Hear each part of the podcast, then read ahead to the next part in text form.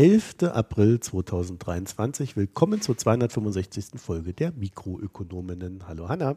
Hallo Marco. Hallo, also wir haben April und ich würde eigentlich ganz gerne kurz was erklären, so grundsätzlich, aber irgendwie brauche ich dafür noch ein bisschen. Also es war jetzt in den letzten drei Wochen so, ich hatte erst, oder vier Wochen, ich weiß schon gar nicht mehr, ich hatte erst eine Erkältung für zwei Wochen, das ging dann so bis Ende März und dann habe ich gleich die nächste Erkältung drauf bekommen.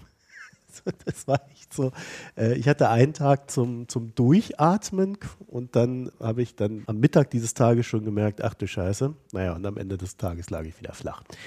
Deswegen habe ich so ein paar Podcasts, die ich eigentlich derweil machen wollte, schlichtweg nicht gemacht, konnte mich aber um andere Dinge kümmern, die dazu führen, dass ich für den Podcast oder unsere Podcasts und Newsletter in Zukunft mehr Zeit haben werde. Da werde ich dann aber vielleicht jetzt nicht dieses Mal, sondern in der nächsten Folge oder so dann nochmal ausführlicher was dazu sagen, wenn ich mir da auch nochmal ein paar inhaltliche mehr Gedanken machen konnte als bisher, weil das äh, ja hier auch auf unsere Produktion eine positive Auswirkung haben könnte und sollte. Und da müssen wir dann mal gucken, wie wir das machen. Ja, also, aber erstmal positiv.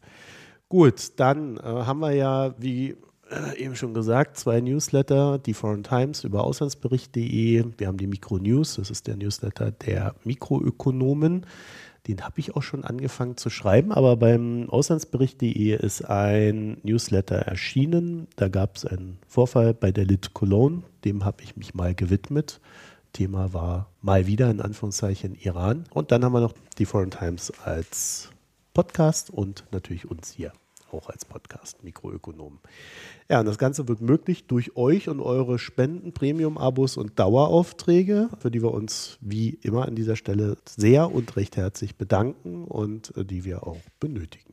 Wer uns etwas mitteilen möchte oder auf etwas hinweisen möchte, manchmal kommt das ja, kann uns eine E-Mail schreiben, mh.mikroökonomen.de und ihr findet uns auf Twitter und Reddit jeweils als Mikroökonomen. Immer mit OE, wie es halt so ist. Ja, und dann erreicht mich irgendwie in letzter Zeit recht oft die eine Frage, was machst du eigentlich in Ägypten, Marco? ich, ich weiß nicht, ich bin mir nicht sicher, ob ich die Frage schon mal beantwortet habe, aber es hat schlichtweg familiäre Gründe, äh, weswegen ich hierher gezogen bin und zumindest für eine Zeit lang auch hier bleiben werde. Mehr gibt es dazu eigentlich nichts zu sagen. Recht unspannende Geschichte. Damit kommen wir zu unserer allseits beliebten Rubrik. Wir sprechen nicht über. Hanna, jetzt kommt deine Osterruhe. Genau. Ich habe in der Woche vor Ostern entsetzlich viel gearbeitet und trotzdem nicht alles geschafft und in der jetzt seit Karfreitag einfach die Existenz von Nachrichten in Gänze ignoriert, sodass ich kein bisschen über aktuelle Nachrichten sprechen werde. Macht ja nichts. So, das ist dein Friedensmarsch zu Ostermontag. Einfach mal die Nachrichten aus. Ah ja, na, ich spreche nicht über den Osterhasen auch wenn der Osterhase Christian Lindner heißen könnte, der irgendwie der Meinung war, wir müssten Geld dadurch erwirtschaften, dass wir es nicht ausgeben. ähm.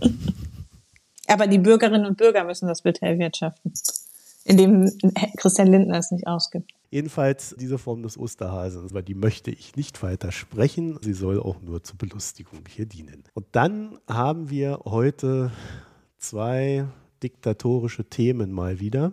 Ich weiß, ich komme mit den Diktaturen, ich komme da ja auch einfach irgendwie nicht raus. Ne? Das, das geht jetzt einfach immer so weiter. Und zwar hat Saudi-Arabien für viele unerwartet zusammen mit der OPEC Plus die Ölförderung gekappt, beziehungsweise wenn wir es ganz genau nehmen, das findet erst ab Mai statt. Ab Mai soll dann eine Million Barrel Öl weniger am Tag produziert werden und davon übernimmt Saudi-Arabien immerhin 500.000 Barrel, also die Hälfte ist ja auch der größte Produzent. Ne? Ihr erinnert euch, dass die OPEC Plus im Oktober letzten Jahres angekündigt hat, die Ölförderung um 2 Millionen Barrel kürzen zu wollen, das dann auch gemacht hat. Und ich sage mal in Anführungszeichen, die Medien schrieben damals, dass dies der Abschied der Saudis vom Westen sei. Große Verwerfungen, das Weiße Haus war sauer, Biden hat Konsequenzen angekündigt. Klammer auf, die suchen wir bis heute noch, Klammer zu.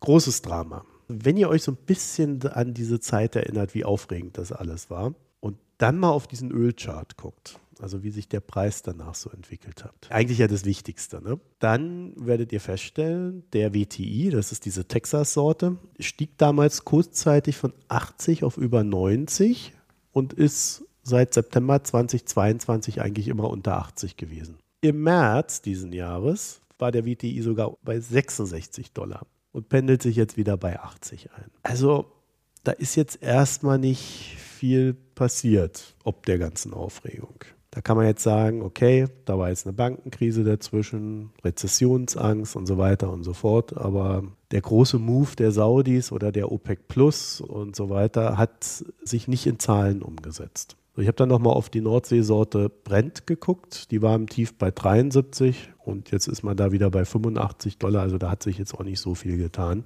Ich denke mal, man wird jetzt in den nächsten Monaten dann gerade auch so ab Mai hin sehen, wie sich das entwickelt. Aber auch hier, also wenn, wenn ich drüber tippen müsste, würde ich da jetzt auch nicht so viel vermuten. Ich habe dann auch nochmal nachgeschaut, der fiskalische Break-Even für Saudi-Arabien in 2022 lag bei 65,70 Dollar je Barrel.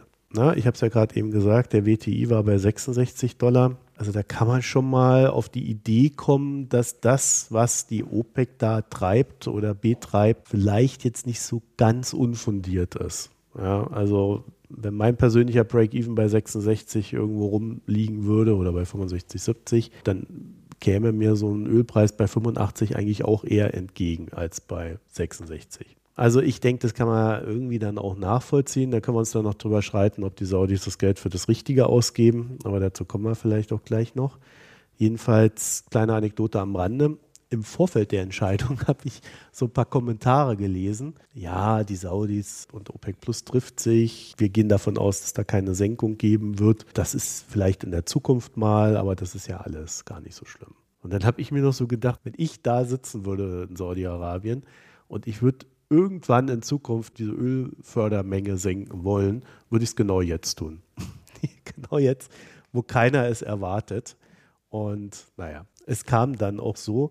Und die Saudis, eine der Begründungen, die sie dann rausgegeben hat, war, naja, wir wollten die Erwartungshaltung der Shortseller torpedieren, sodass die aus dem Markt gekegelt werden. Jedenfalls, beim letzten Mal hatte ich diese Ölförderkürzung zum Anlass genommen, so einen Blick auf die Fördersicherung oder Fördersicherheit zu werfen und war dann so ein bisschen im Fazit, dass äh, hohe Preise ungefähr genau das sind, womit wir leben müssen, ebenso wie erratisch steigende und fallende Preise.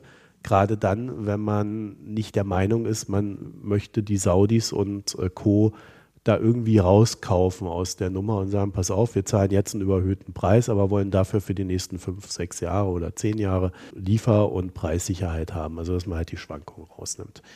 Und im Grunde sehen wir das jetzt. Ne? Also wenn der Ölpreis da irgendwo von 85, 88, teilweise 90, dann auf 66 runterfällt, das ist ja schon eine starke Spanne. Und das Fazit war ja im Grunde, wir brauchen eigentlich diese Planungssicherheit. Ich bin mir aber ziemlich sicher, dass wir die nicht kriegen werden, weil das einfach für Politik nichts ist, was sie denken kann. Und das gilt natürlich nicht nur fürs Öl, sondern auch für Gas und so weiter und so fort. Also ich fühle mich da gerade sehr bestätigt. So, und heute möchte ich den ganzen Vorfall mal zum Anlass nehmen, über die Ratio der Saudis zu reden, weil zum einen finde ich das gerade sehr interessant, was in dem Land passiert, und zum anderen lese ich gerade ziemlich viel Blödsinn über Saudi-Arabien. Also wirklich die wildesten Theorien, die da gerade rumgeschwungen werden. Und ich wollte das mal so ein bisschen sortieren und habe mich deswegen da überall durchgewühlt. Und ehrlich gesagt, ich finde es gerade auch eins der interessanteren Länder, wenn nicht gar das interessanteste Land hier am Golf, weil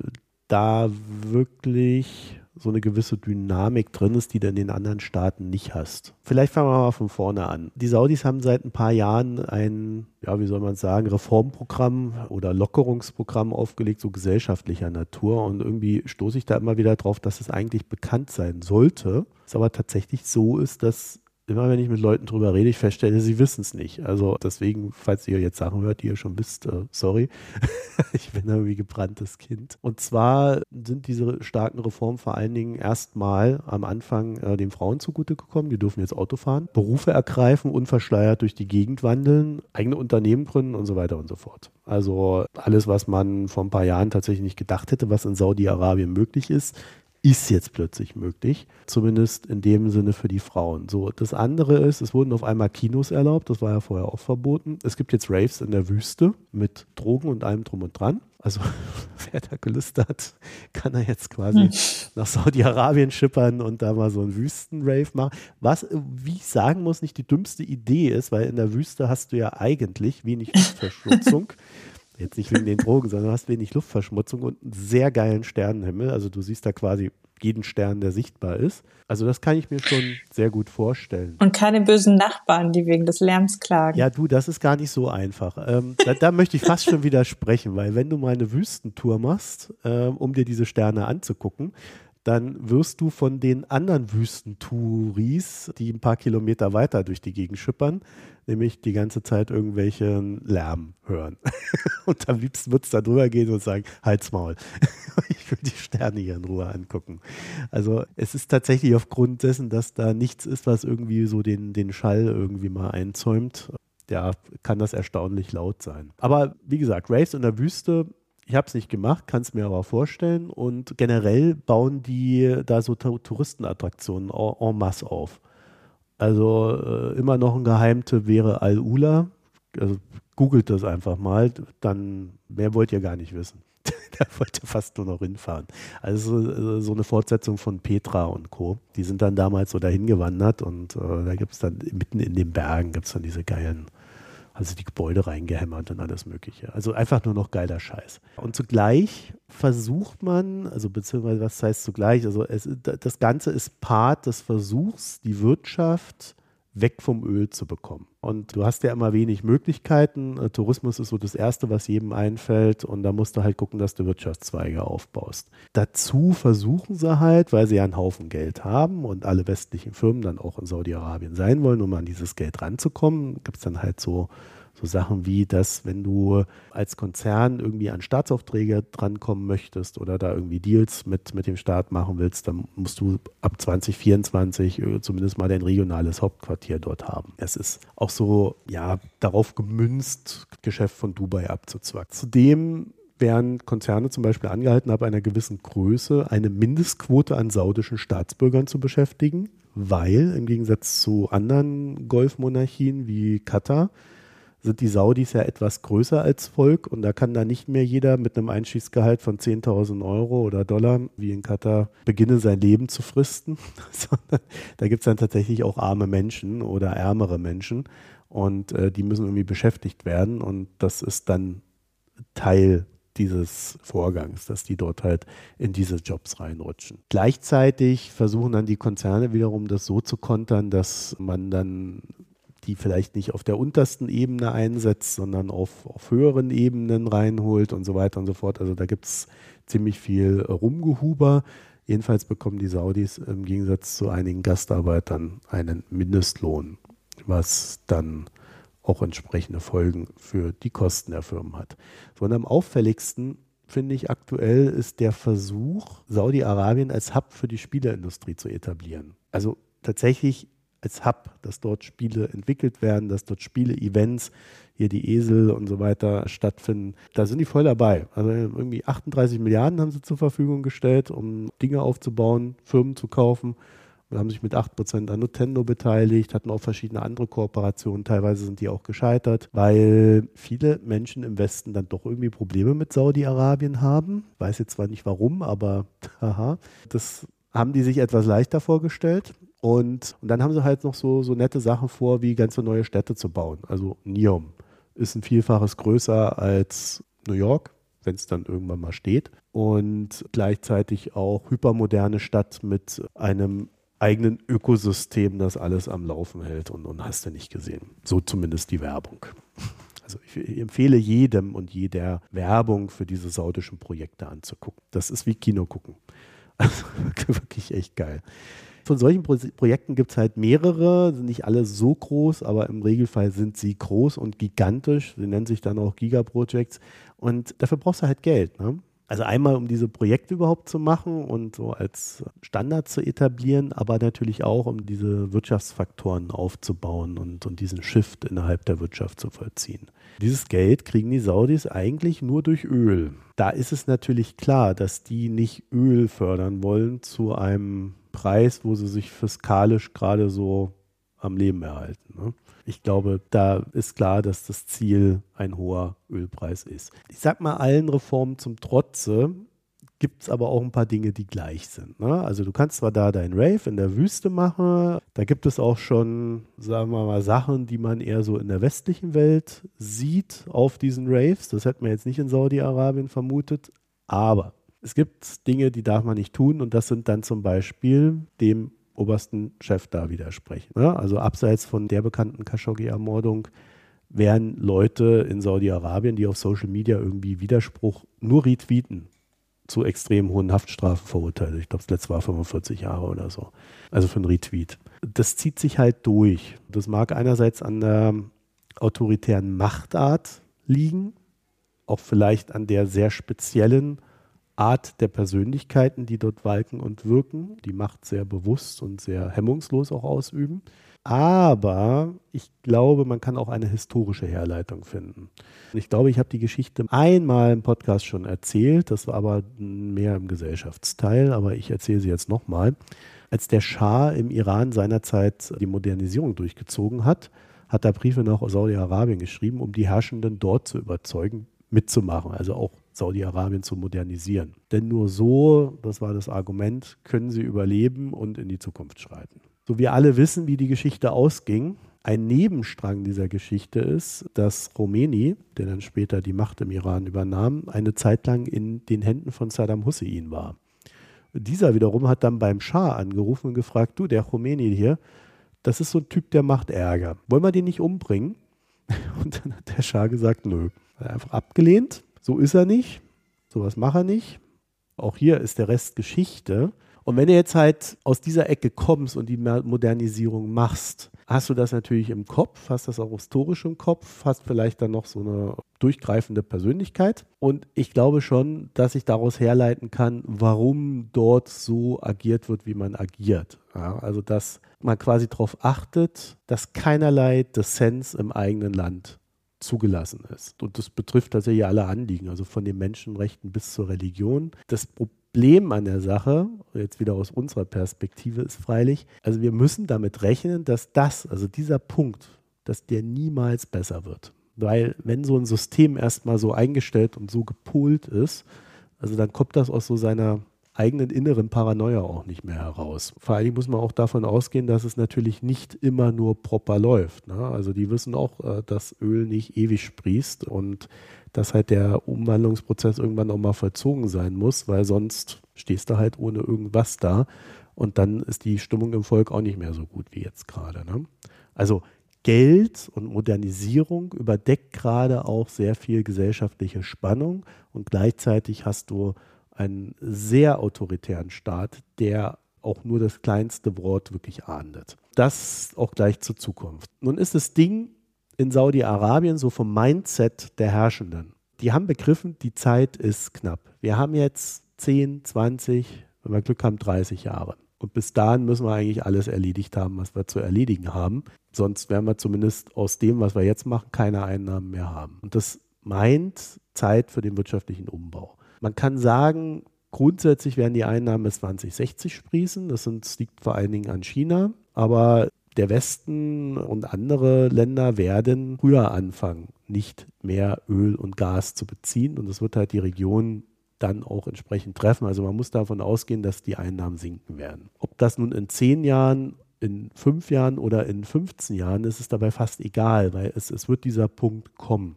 Und ab da hast du dann nur noch jedes Jahr sinkende Einnahmen aus diesen Geschäftsbereichen. Natürlich haben die die Idee, wir werden dann günstig Wasserstoff produzieren. Wir haben ja hier viel Sonne, stellen wir so ein paar Solarzellen dahin. Da hinten wird der Wasserstoff produziert, Pipeline hingebaut, ab nach Deutschland. Kann alles sein, aber niemand weiß, wie viel das bringen wird. Und da auch da wieder, da lohnt es sich dann, wenn Deutschland eine eigene Wasserstoffinfrastruktur aufgebaut hat, wo man dann auch genau weiß, ah da haben wir so einen Kostendeckel, das heißt, die Saudis müssen das auch schon in irgendeiner Form unterbieten, wenn sie da was verkaufen wollen.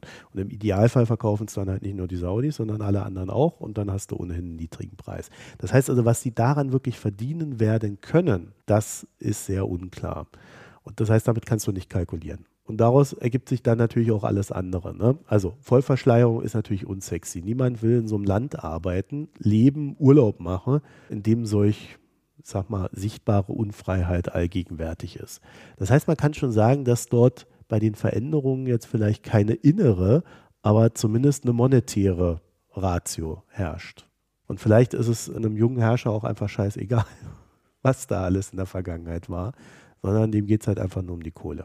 Deswegen verändern die Dinge. Weil es aber auch so, ähm, ja, wie soll man sagen, so mächtige Leute sind, die auch gerne nach vorne preschen, investiert man natürlich auch auf Teufel komm raus. Ne? Also da braucht es halt so ein Signature-Kino, da braucht es eine neue Stadt, äh, die dann quasi das Dubai Saudi-Arabiens wird und größer als New York und moderner als alle anderen und so weiter. Ne? Also anders können die da gar nicht denken, weil sie natürlich aktuell auch vor Kraft und Macht strotzen und gleichzeitig das aber auch als Werbung sehen. Also es ist halt nicht nur dieses drüber, sondern es ist halt auch eine Art von Werbung mit diesem Projekt. Und es zieht auch internationale Gelder an. Jeder will daran verdienen, ob er daran glaubt oder nicht. Jeder sieht das Geld. Ich denke schon, dass die auch wissen, dass ein paar Sachen schiefgehen werden, dass man auch Geld verballern wird. Heißt aber nur, du brauchst halt eigentlich mehr als das, was du gerade planst. Und dann sind wir wieder bei den Ölpreisen und bei der Ölförderung das erklärt bis zu einem gewissen Punkt auch, warum es den Saudis eigentlich momentan ziemlich egal ist, was die äh, USA darüber denkt, wie man den Ölpreis gestaltet. Die wissen genau, die USA kaufen jetzt noch ein bisschen was, das wird halt künftig immer weniger. Und warum sollten wir uns jetzt von denen irgendwas schenken? Weil sie werden uns, wenn wir nicht mehr mächtig sind, auch nichts mehr schenken. Im Gegenteil, dann lassen die uns links liegen. Dieses Denken führt dann auch dazu, dass man jetzt auch Dinge tut, die definitiv entgegen den Bitten der USA sind. Gleichzeitig sehen wir jetzt auch, dass die Saudis haben, die haben jetzt begonnen mit, mit den Iranern ähm, wieder so ein bisschen gegenseitige Beziehungen aufzubauen.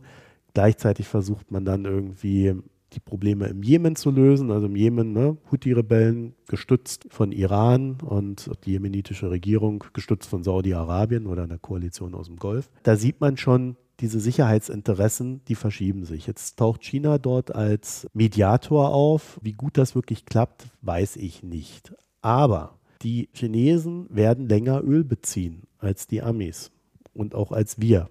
Das heißt, der große Absatzmarkt, das große Absatzinteresse der Saudis ist eigentlich aktuell in China. Deswegen beginnt man mehr mit China zu dealen. Deswegen beginnt man China als Mediator reinzuholen. Deswegen beginnt man mit China auch so verschiedene Deals in der Region auszuhandeln. Also das ist rein wirtschaftlich basiert, wenig ideologisch, zumindest auf der saudischen Seite und auch sehr klar von dem, wo es hingeht. Jetzt haben die Saudis ein weiteres Problem und da sind sie natürlich auch, sage ich mal, nicht sehr erfreut über das Handeln der USA und auch nicht erfreut über das Handeln Europas, denn der Ölpreisdeckel ist ein Problem für die Saudis. Nicht, weil sie selber davon direkt betroffen wären. Die können ihr Öl zu jedem Preis verkaufen. Aber Russland ist der größte Konkurrenz der Saudis in China aktuell. Und die verkaufen ihr Öl halt zu, hast du mal rausgesucht, Bloomberg als Quelle 37,5 Dollar.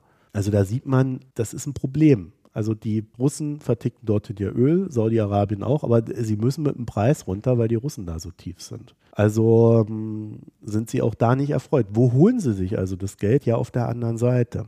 Natürlich werden die da nicht zu 40 verkaufen, die Saudis. Und die Chinesen wollen auch die Saudis drin haben, um da eine Balance zu halten.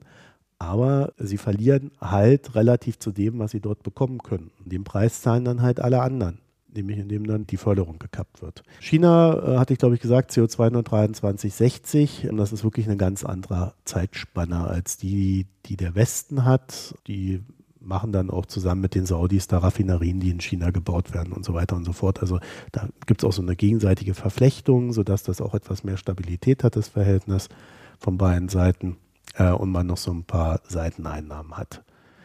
Ja, also das mal so als, als grober Überblick. Ich würde sehr viel darauf setzen, dass also wirklich, also es ist ja nie immer ein Grund, aber diese wirtschaftliche Aktivität der Saudis, das sehen die mittlerweile wirklich als Staatsdoktrin an.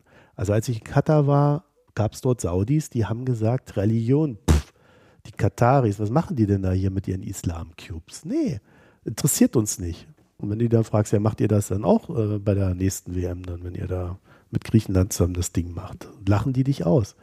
Für die ist Religion echt durch und das ist von oben verordnet oder zumindest von oben ermöglicht. Das heißt also, die Ratio hat sich dort völlig verändert und diese veränderte Ratio hat sehr viel mit Wirtschaft zu tun, nicht nur, wie gesagt. Es geht diese Ratio bis hin zu, wir normalisieren Assad. Ne? Also ähm, das ist jetzt so das nächste Ding, was am Golf ansteht, dass man den Assad wieder gangbar macht, so unschön das auch ist. Die Kurzversion ist, Saudi-Arabien hat Prioritäten gesetzt und wir bekommen sie jetzt zu spüren. Wie ist das denn eigentlich in, mit den anderen arabischen Nachbarländern jetzt? Im Prinzip teilen sie sich ja diese Sorgen auch mit, also ein Stück mit Katar und mit anderen der Emirate, oder? Es gibt immer einen treibenden Part bei der ganzen Geschichte. Der war bisher Saudi-Arabien. Da findet halt so eine Art Diplomatie statt und das wird so austariert. Und dann ist also was man halt so beobachten kann, ist, manche Staaten sind schneller beim Adaptieren der neuen Bewegungen und andere sind langsamer. Ich glaube, Bahrain war es, die haben es dann irgendwie noch nicht mal geschafft, dass sie sich mit den Kataris bis zur WM irgendwie einigen, sodass du dann quasi von Bahrain aus nach äh, Katar rein kannst. was, was ein bisschen irre war, weil dadurch ist denen echt viel Geschäft entgangen. Äh, mhm. Die Folge war dann, dass die Leute, und das muss, das muss man das ist halt auch sehr witzig gewesen. Ne? Also so viel Zimmerbelegung war da in Doha nicht, sondern viele Leute waren halt einfach in Dubai und sind für die Spiele eingeflogen. Mhm. Also, es gibt halt diese Rivalitäten, die werden auch nicht weggehen. Ja, also da darf man, das will ich jetzt auch nicht sagen. Sie werden nur einer neuen Ratio zugeführt und die führt dazu, dass es weniger aggressiv wird. Da muss man aber dazu halt auch sehen, dass ein großer Treiber dieser Aggression in den letzten zehn Jahren halt auch eher Saudi-Arabien war. Ne? Das kam da eher von denen. Und wenn die jetzt wiederum die Aggression rausnehmen, äh, entspannt sie sich halt auch bei allen anderen. Und dann geht es eher um Abhängigkeitsverhältnisse. Wer ist wie abhängig vom anderen, damit er wie schnell mitzieht oder versucht nochmal einen eigenen Verhandlungsrahmen zu schaffen, indem man noch was für sich raussteckt. Aber äh, das würde ich dann so als der normale Wahnsinn sehen, während ich glaube ich, die letzten zehn Jahre der Unterführung Saudi-Arabiens das schon als besonders intensiv wahrgenommen habe. Beantwortet das die Frage irgendwie? Ja, ich fände es halt interessant. Also, wenn das so eine ganze Region quasi treibt, ist natürlich auch nochmal was anderes, als wenn es jetzt nur Saudi-Arabien wäre. Die haben ja auch alles gleiche Probleme. Ne? Also das, ja, ja, eben, das äh, meine ich, ja. Das eint und trennt. Das ist, glaube ich, so das, das Lustige an der Geschichte. Aber ich habe so das Gefühl, dass Saudi-Arabien bei der Realisierung dessen, wo es hingehen muss, irgendwie am weitesten ist. Also ich finde zum Beispiel Dubai, wenn, wenn, man sich das so anguckt, das ist halt, ich sage immer so scherzhaft, das ist halt eine Straße. Ne? Das ist ja kein Geschäftsmodell. Also ich erinnere mich immer noch, so früher war das Hongkong, jetzt ist es Dubai, was ist es in 20 Jahren? Ist es dann Niom in Saudi-Arabien? Also so kannst du ja keine Zukunft bauen. Und da finde ich halt diese Idee, wirklich auch Industrien direkt anzusiedeln in dem Land wie es die Saudis jetzt machen, also die, das ist schon am ausgegorensten. Also die Kataris, wenn ich mir das so angucke, die haben halt aktuell nur Tourismus. Mhm. Da könntest du noch über sehr viele Sachen reden, weil äh, du kannst ja im Sommer bei 50 Grad, da geht ja keiner raus. Das heißt, du lässt dich dort auch auf ein Leben in Gebäuden ein. Deswegen siehst du am Golf auch sehr viel Symbolik, die irgendwie mit Portalen zu tun hat. Weil für die ist alles irgendwie so Weltenerschaffung. Das erklärt auch so ein bisschen so dieses große Denken in, ich baue Nium und erschaffe eine neue Stadt, Vulgo eine neue Welt, weil das ohnehin mit jedem Gebäude getan wird. Meine Idee von der Region ist zu sagen, also wenn es wirklich schief läuft auf der Erde mit dem Klimawandel, könnte sein, dass das echt eine Modellregion für die Zukunft ist, weil wir dann alle in so abgeschotteten Gebäuden leben müssen, wo wir dann diese Vertikalzucht von Pflanzen und Co haben, die uns dann ernährt das wird ja da gerade aufgebaut, übrigens mit holländischer Technologie. Und die halt einfach auch ein Leben unter der Sonne, also mit Sonnenschutz ermöglicht hat. Ne? Und da haben wir dann schon alle Anleihen, die wir brauchen, um, um das zu bewältigen. Und alle anderen Regionen, die überflutet sind, die, da, da sind wir dann eh nicht mehr. Aber gut, so weit wollte ich jetzt gar nicht gehen. Kommen wir zu den anderen Diktatoren aus der Wissenschaft. Ja, auch ähnlich unantastbar. Äh, nein.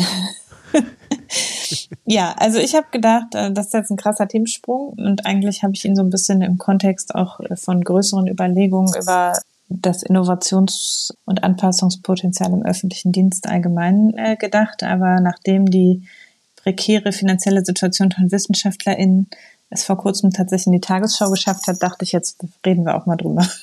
Vor drei Wochen hat das BMBF ein Eckpunktepapier veröffentlicht zur angestrebten Reform des Wissenschaftszeitvertragsgesetzes, dass das Wissenschaftszeitvertragsgesetz geändert werden soll, ist Teil des Koalitionsvertrags gewesen. Also es gab einen klaren Auftrag. Der Anlass, glaube ich, warum es auch im Wahlkampf zum Teil mit aufgegriffen wurde oder in den Koalitionsvertrag aufgenommen wurde, war die sogenannte Hashtag Ich bin Hanna Bewegung, die vor äh, anderthalb, fast zwei Jahren letztlich das Thema Kettenbefristung in der Wissenschaft zum ersten Mal so in eine etwas größere Öffentlichkeit gezerrt hat. Es ist nicht so, dass es das Problem nicht seit mindestens 15 bis 20 Jahren gibt, es hat sich aber schon, also im Grunde seit es das Wissenschaftszeitvertragsgesetz gibt, das ist seit 2007, meine ich, ist es klar, dass da, dass im Grunde im System Reformbedarf besteht. Aber es ist halt publik geworden am Ende durch dieses Twitter-Hashtag. Das Hashtag ist letztlich eine Tweetsammlung gewesen, wo WissenschaftlerInnen auch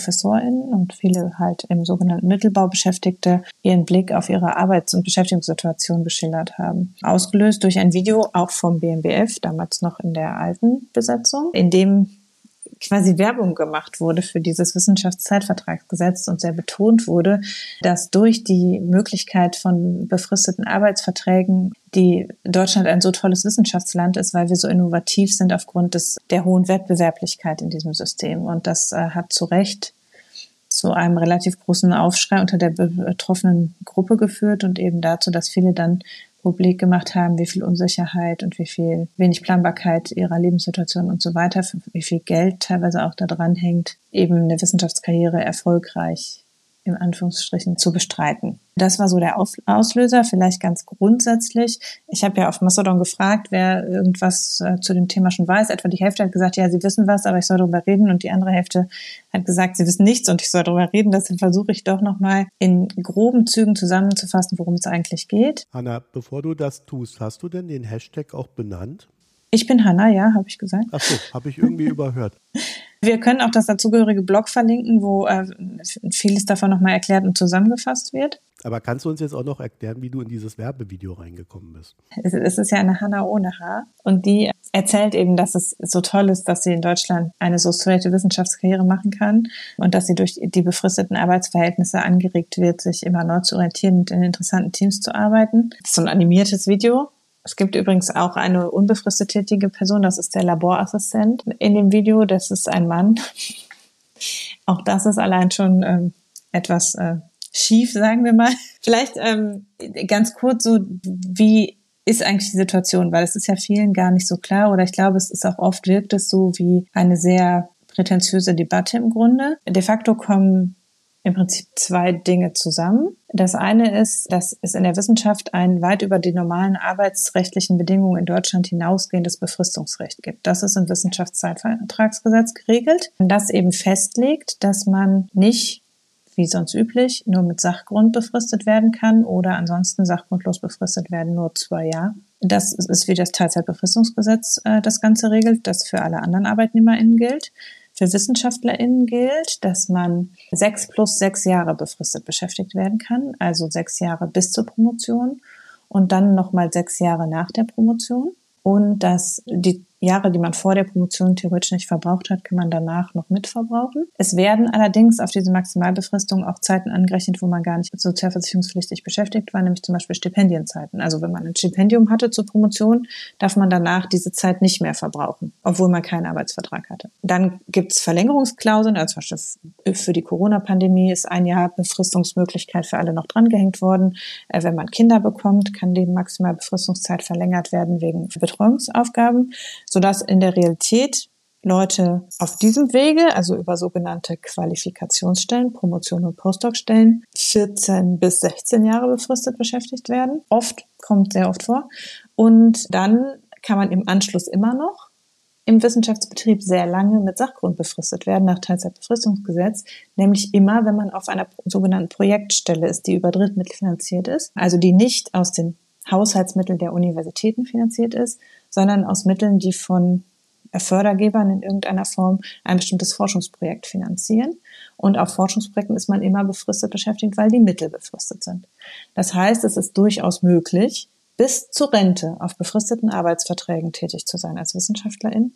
Und es ist, wenn man nicht eine Professur erreicht, auch im Prinzip der einzige Weg, dauerhaft in der Wissenschaft beschäftigt zu sein. Denn strukturell sind an Universitäten nur Professoren unbefristet beschäftigt, also in Lehre und Forschung.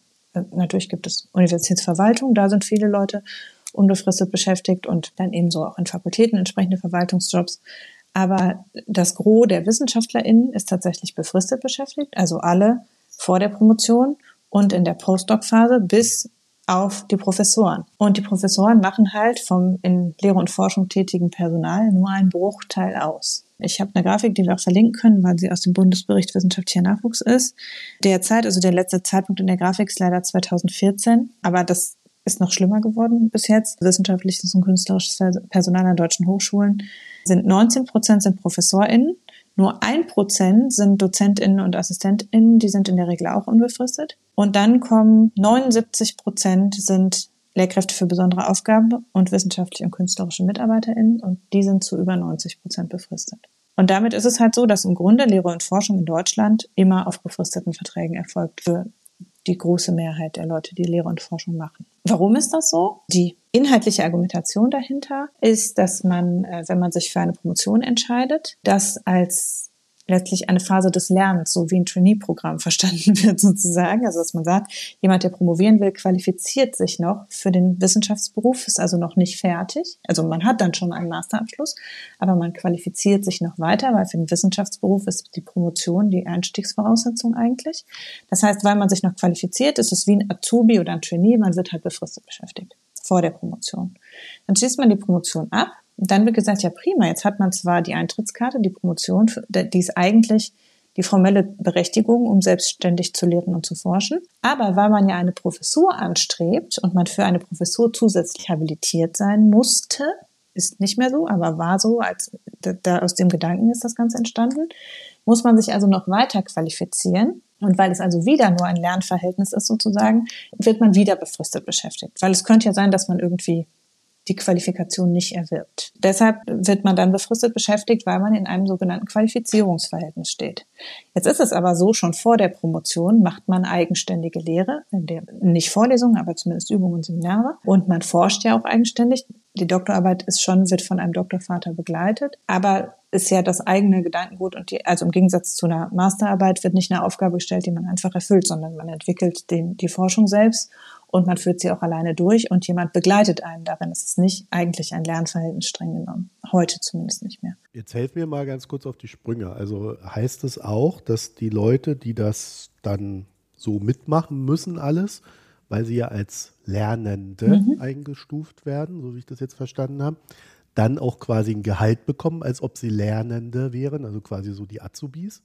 Nein, bezahlt wird man in der Regel nach TVLE 13, also der Eingruppierung im öffentlichen Dienst, die man nach einem Masterabschluss normalerweise hat. Also so wie jeder andere, der im öffentlichen Dienst mit Hochschulabschluss beschäftigt ist, wird man in der Regel in E13 eingruppiert. Das ist je nach Beruf ein gutes Gehalt, wenn man denn tatsächlich nur die Stunden arbeiten würde, die man vergütet bekommt. Also äh, TVLE 13 ist wie Lehrer und so auch verdienen. Also das Überstundenproblem. Zunächst mal ist TVLE 13 ist wie angestellte Lehrer verdienen, bei einem verbeamtete Lehrer netto mehr, aber de facto ist das Gehalt etwa wie bei einem Lehrer. Interessanterweise ist es so, wenn man die Promotion abgeschlossen wird, ist man auch normalerweise weiter in dieser Gehaltsklasse. Das Erreichen der nächsten höheren Qualifizierungsstufe schlägt sich nicht in Gehalt nieder, weil man eigentlich, und das ist das Absurde, von der Stellenbeschreibung her macht man die gleichen Aufgaben weiter. Obwohl man eigentlich dann formell eigenständiger Forscher ist und eben nicht mehr in diesem begleiteten Verhältnis, sondern spätestens als Postdoc arbeitet man in Forschung und Lehre eigenständig. Man ist befähigt, eigenständig Prüfungen abzunehmen in der Regel und eigenständig zu lehren. Trotzdem braucht man in Deutschland die Habilitation. Die Habilitation ist eine Prüfung, die sich nicht auf die Forschung bezieht, sondern die sich auf die Lehre bezieht, nämlich man erlangt damit die Berechtigung zu lehren, also einen Lehrstuhl inne zu haben, Professor, Professorin zu sein. Man hört das schon raus, es ist ein traditionalistisches System, das letztlich auf Wissensstand und Befugnissen basiert, die heute in der Form eigentlich gar nicht mehr so richtig so gelebt werden, würde ich sagen. Trotzdem ist eben dieses, dass es eben eine Qualifizierungsphase ist, die sich über bis zu zwölf Jahre erstreckt, ist die inhaltliche Begründung für die Befristung oder warum die Unis dieses Sonderrecht zur Befristung haben. Jetzt hat das BMBF einen Reformvorschlag vorgelegt. Deshalb weil natürlich zu Recht kritisiert wird, dass man auf die Art und Weise locker bis man 40 ist oder noch länger in befristeten Arbeitsverhältnissen ist die auch eigentlich immer, also es ist auch nicht so, dass das nur auf dem Papier so ist, also ne, dass man frisch beschäftigt ist und dann wird der Vertrag auf jeden Fall verlängert und man macht so vor sich hin, sondern für sehr viele Leute bedeutet das auch sich wegzubewerben, ständig die Uni zu wechseln, den Hauptwohnort zu wechseln. Und spätestens, wenn man auf eine Professur möchte, also wenn man dann sozusagen den Weg bestritten hat, vielleicht sogar habilitiert ist, muss man ja sich auf Professuren bewerben. Und Professuren sind halt selten. Je nach Fach quasi so selten, dass nur ungefähr zwei bis sechs Prozent derjenigen, die mal angefangen haben mit einer Promotion, also eigentlich schon mit einer Qualifikation, die nur auf die Professur hin einen qualifiziert. Von den Leuten schließen je nach Fach zwei bis sechs Prozent erreichen die Professur tatsächlich. Alle anderen erreichen keine Professur, weil sie irgendwann nicht mehr wollen oder aufgeben, aber eben auch, weil es einfach nicht viele Professuren gibt. Weil eben diese unbefristeten Stellen so knapp sind, dass die meiste Lehre von befristet Tätigen gemacht wird, ist gleichzeitig eben auch der Wettbewerb zwischen den Leuten. Also es gibt diesen Wettbewerb und diese angebliche Bestenauslese gibt es natürlich, weil Professoren rar sind. Ob das dann zur besten Auslese führt oder einfach dazu, dass die kauzigsten Menschen ohne soziale Bindung am Ende auf einer Professur sitzen, sei mal dahingestellt. Diese Konkurrenz ist de facto da. Das ist über die Fächer stark unterschiedlich ausgerichtet, weil es natürlich Fächer gibt, in denen Leute sich einfach irgendwann entscheiden können zu sagen, ich werfe jetzt hier die Flinte ins Korn und nehme einen besser bezahlten, unbefristeten Job an der nächsten Ecke. Und es gibt andere Fächer, mit denen man sich tatsächlich ja schon mit dem Studium streng genommen nur auf eine akademische Laufbahn qualifiziert, aber auf jeden Fall durch die Promotion schon aktiv Zeit verschwendet, die man bräuchte, um sich jobmäßig was anderes zu suchen. Das heißt, es ist schon so, dass man sich nicht nur auf dem Papier auf befristete Verträge einlässt, sondern praktisch in sehr unsicheren Verhältnissen lebt. Hinzu kommt eben, dass derjenige, der die, den Erfolg der Qualifizierung beurteilt, gleichzeitig der Vorgesetzte ist. Das heißt, es gibt halt jemand, der einem die Arbeit gibt im täglichen Arbeitsalltag, also sagt, was man lehren soll, und dass man 100 Seminararbeiten und 30 Masterarbeiten begutachten muss und einem also die ganze Arbeit auf den Tisch legt, der ist auch derjenige, der beurteilt, ob man seine Promotion schafft oder nicht. Das ist schon ein machtmissbrauchsmäßig schwieriges Verhältnis, weil man sozusagen dem ausgeliefert ist, dass man in seiner alltäglichen Arbeit sich weit überlastet, um irgendwann diese Promotion in der Hand zu haben und nicht einfach Grenzen ziehen kann und sagen kann, nee, tut mir leid, ich habe Wochenende, ich mache das nicht, weil dann gesagt wird, ah, dann bist du also nicht ambitioniert genug. Naja, dann wird es wohl schlecht aussehen mit deiner Promotion. Ne, so. Der andere Punkt ist der, dass zusätzlich dazu noch, dass es befristete Stellen sind, in vielen Fächern die Stellen auch nach wie vor nur in Teilzeit eingerichtet werden. Also mindestens Geistes- und Kulturwissenschaften und auch in vielen der Naturwissenschaften, äh, weniger stark in Ingenieur- und Wirtschaftswissenschaften und in Informatik sowieso nicht, aber eben in vielen äh, Fächern ist es immer noch so, dass die Stellen mit 50 bis 65 Prozent ausgeschrieben werden, weil die Professuren relativ schlecht ausgestattet sind und ein Professor hat halt eine Mitarbeiterstelle und stellt darauf nur zwei Leute ein und die Leute machen dann beide 100 Prozent Arbeitszeit. Es gibt in der Wissenschaft bisher auch keine Arbeitszeiterfassung. Das wird sich ändern müssen, weil wir eine europäische gültige Rechtsnorm dazu haben. Die Frage ist aber dann natürlich auch, wenn man abhängig ist und auf einem befristeten Vertrag sitzt, wie schreibt man dann seine Stunden auf? Ne? Das heißt, es ist eben so, dass Leute formell ein ganz gutes Gehalt verdienen, aber unsicher sind, was ihre Vertragslaufzeit anbelangt und tatsächlich oft eben nur eine halbe Stelle Gehalt beziehen für 100 Prozent Arbeit. Und auch das ist so, dass quasi unterstellt wird, dass die Qualifikation ja keine Arbeit ist. Also dass sozusagen man auf den 50 Prozent Stelle macht man Lehre und die Promotion zu erwerben, die der Grund dafür ist, dass der Arbeitsvertrag befristet ist, ist das Freizeitvergnügen. Die Arbeit muss man aber trotzdem machen. Das heißt, man arbeitet 40, 50, teilweise 60 Stunden auf einer halben Stelle damit ist dann das kein gutes Gehalt mehr, sondern eben doch nur wie ein Azubi-Gehalt. Ne? Also das kursierte jetzt auch die letzten Tage nochmal, dass viele Leute nach Abzug aller Sozialabgaben und zum Teil eben ihrer Bankcard 100, weil sie den Lebensmittelpunkt woanders haben, dann halt noch so bezahlt werden wie eine Sekretärin oder schlechter, weil sie eben nur eine 50 oder 60 Prozent Stelle haben. Diese beiden Sachen in Kombination führen halt dazu, dass unter WissenschaftlerInnen es extrem hohe psychische Belastung gibt. Also es ist nachweislich so, dass es einen sehr viel höheren Anteil an Problemen, Burnout und anderen Mental Health Problemen unter WissenschaftlerInnen gibt.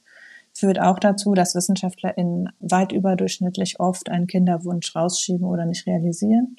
Und dass Menschen, die Kinder haben, den Wissenschaftsweg sehr viel unwahrscheinlicher und schlechter bestreiten als Leute, die keine Kinder haben. Insbesondere bei Frauen, es ist bei Frauen stärker als bei Männern ausgeprägt, aber letztlich ist halt das im Grunde mit einer vernünftigen Familienplanung und einem einigermaßen stetigen Umfeld für Kinder nicht vereinbar. Und zusätzlich führt es eben auch dazu, dass Leute, um diesen fern entfernten Weg der Professur irgendwann mal bestreiten zu können, halt viele andere Möglichkeiten ausschlagen, auf andere Stellen zu gehen, weil das auch so wie so Nestbeschmutzertum immer noch tradiert wird sozusagen, weil das ganze System letztlich sehr viel auf einem idealtypischen Wissenschaftlerbild basiert, das aber mit dem heutigen Arbeitsmarkt eigentlich nichts mehr zu tun hat. Zurück zur Frage, warum reden wir heute hier darüber? Denn das ist natürlich eigentlich ein juristisches und wissenschaftstheoretisches Thema vielleicht. Das BMBF hat einen Reformvorschlag vorgelegt. Der Reformvorschlag ist ein Witz, weil er macht die Situation eigentlich noch schlimmer. Also Darin wird gesagt, wir wollen mehr Planbarkeit erreichen. Die Leute sollen nach Abschluss der Promotion schneller wissen, ob sie eine Wissenschaftskarriere erreichen können oder nicht. Deshalb sagen wir jetzt, dass man auf einer Postdoc-Stelle nur noch drei Jahre befristet beschäftigt sein kann. Das ist der wesentliche Punkt. Es gibt noch zwei, drei andere Punkte. Aber das ist der wesentliche Punkt, an dem sich auch die Kritik entzündet, die dazu geäußert worden ist. Es wird also gesagt, na ja, die Leute jammern ja, dass sie zwölf Jahre befristet beschäftigt sind. Kein Problem. Jetzt darf man sie nur noch neun Jahre befristet beschäftigen. Aber ansonsten ändern wir nichts. Damit macht man es natürlich schlimmer, weil es ist nicht realistisch, nach drei Jahren Postdoc auf einer Professur zu sein. Man braucht in der Regel mehr als sechs Jahre, um sich zu habilitieren.